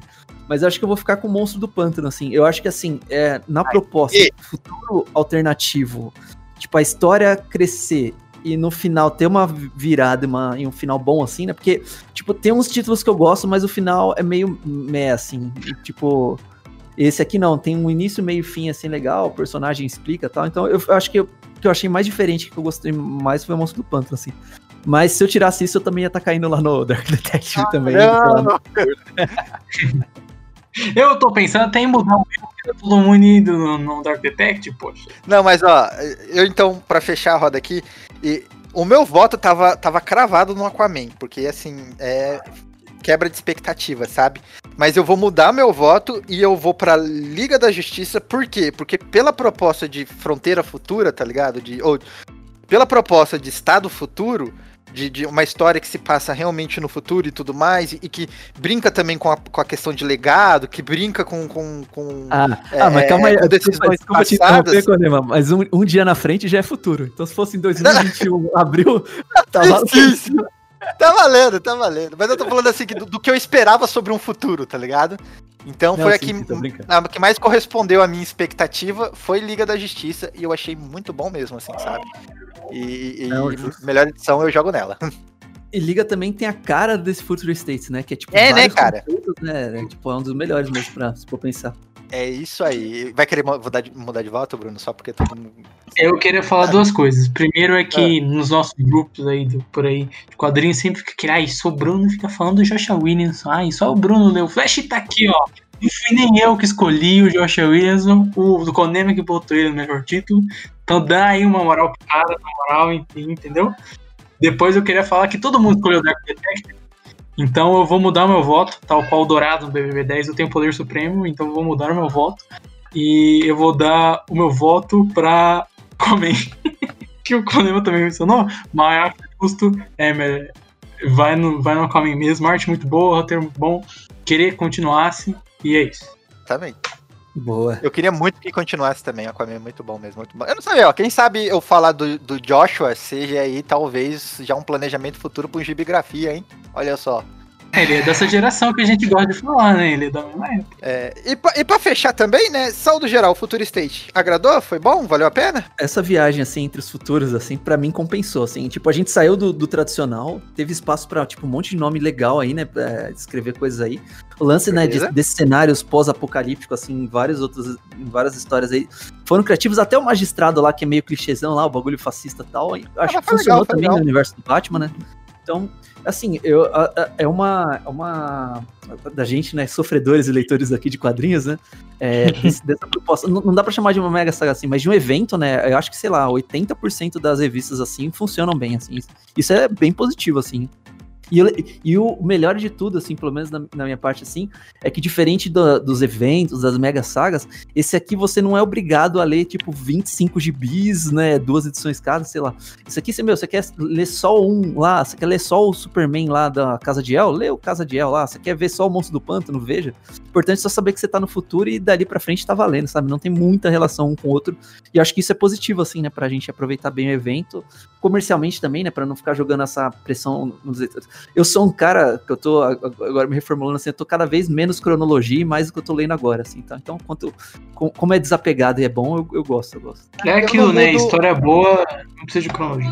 Eu não mudo uma vírgula do que o Rods falou. Eu concordo 100% que essa também é o meu saldo final. E pra mim é positivo. O futuro é positivo e há uma esperança aí. O futuro é legal demais, né? Pena que não é da nossa realidade aqui, que tá sinistra. É, o nosso aqui tá, tá, tá, tá zoado, hein? Eu acho que teve poucas coisas que eu achei ruim, realmente foram tipo umas três ou quatro revistas que eu achei, não, isso aí isso aí eu não gosto mesmo. A grande maioria foi, né, regular, foi boa, e teve algumas coisas que eu gostei bastante. Eu acho que o, núcleo do Superman foi a minha maior surpresa, porque o núcleo do Batman foi bom, mas eu acho que tirando uma outra revista, elas são bem normais, né? A gente chegou a comentar se você tirar elas do futuro, algumas não mudam muito. Não mudam, do é? Superman Exatamente. A do Superman tem algumas histórias, cada uma com seu estilo, assim. Tem história de Lex Luthor no espaço, tem história de é, Dinastia do El, tem história do, do Superman espaço, tem coisas com ele aqui na Terra. Então tem vários tipos de história e eu gostei da grande maioria, tirando o Superman de Metrópolis. E é, é- essa foi uma que, de talvez a minha maior surpresa como uma iniciativa, assim, olhando de longe, né? Olhando para todos os títulos, que, que surpreendeu mesmo. Tem até Senhor Milagre no meio que não tem muito a ver com o Superman, mas funciona. E vamos agora aqui, né, para os nossos queridos participantes, pegar o microfone e divulgar os seus devidos trabalhos. Rods, vai que é tua. Aê. Bom, galera, quem gosta aí do, do nosso papo aqui no HQ Corp, eu tenho também uma live é, lá na Twitch.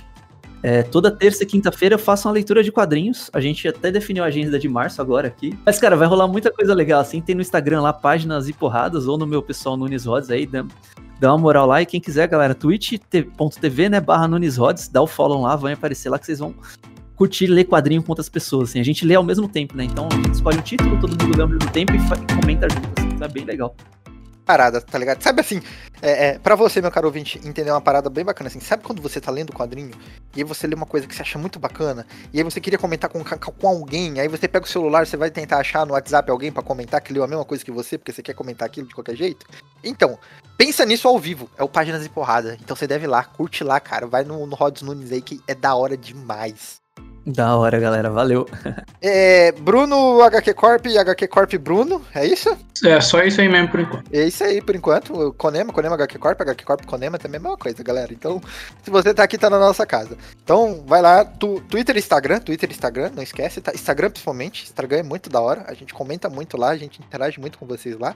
Então, hqcorp.podcast procura a gente, você vai achar e é sensacional. E postamos sempre com o diquinhas do que vem no próximo programa, do que vem ah, no programa é, é, é verdade, verdade. essa semana, então fica... Os, os detetives com preparo já sabem o problema da, das próximas semanas aí, porque... Exatamente. Muito obrigado, meu caro ouvinte, eu espero que você tenha gostado desse programa até aqui. Um forte abraço, até semana que vem. Tchau, tchau. Falou, galera. Falou.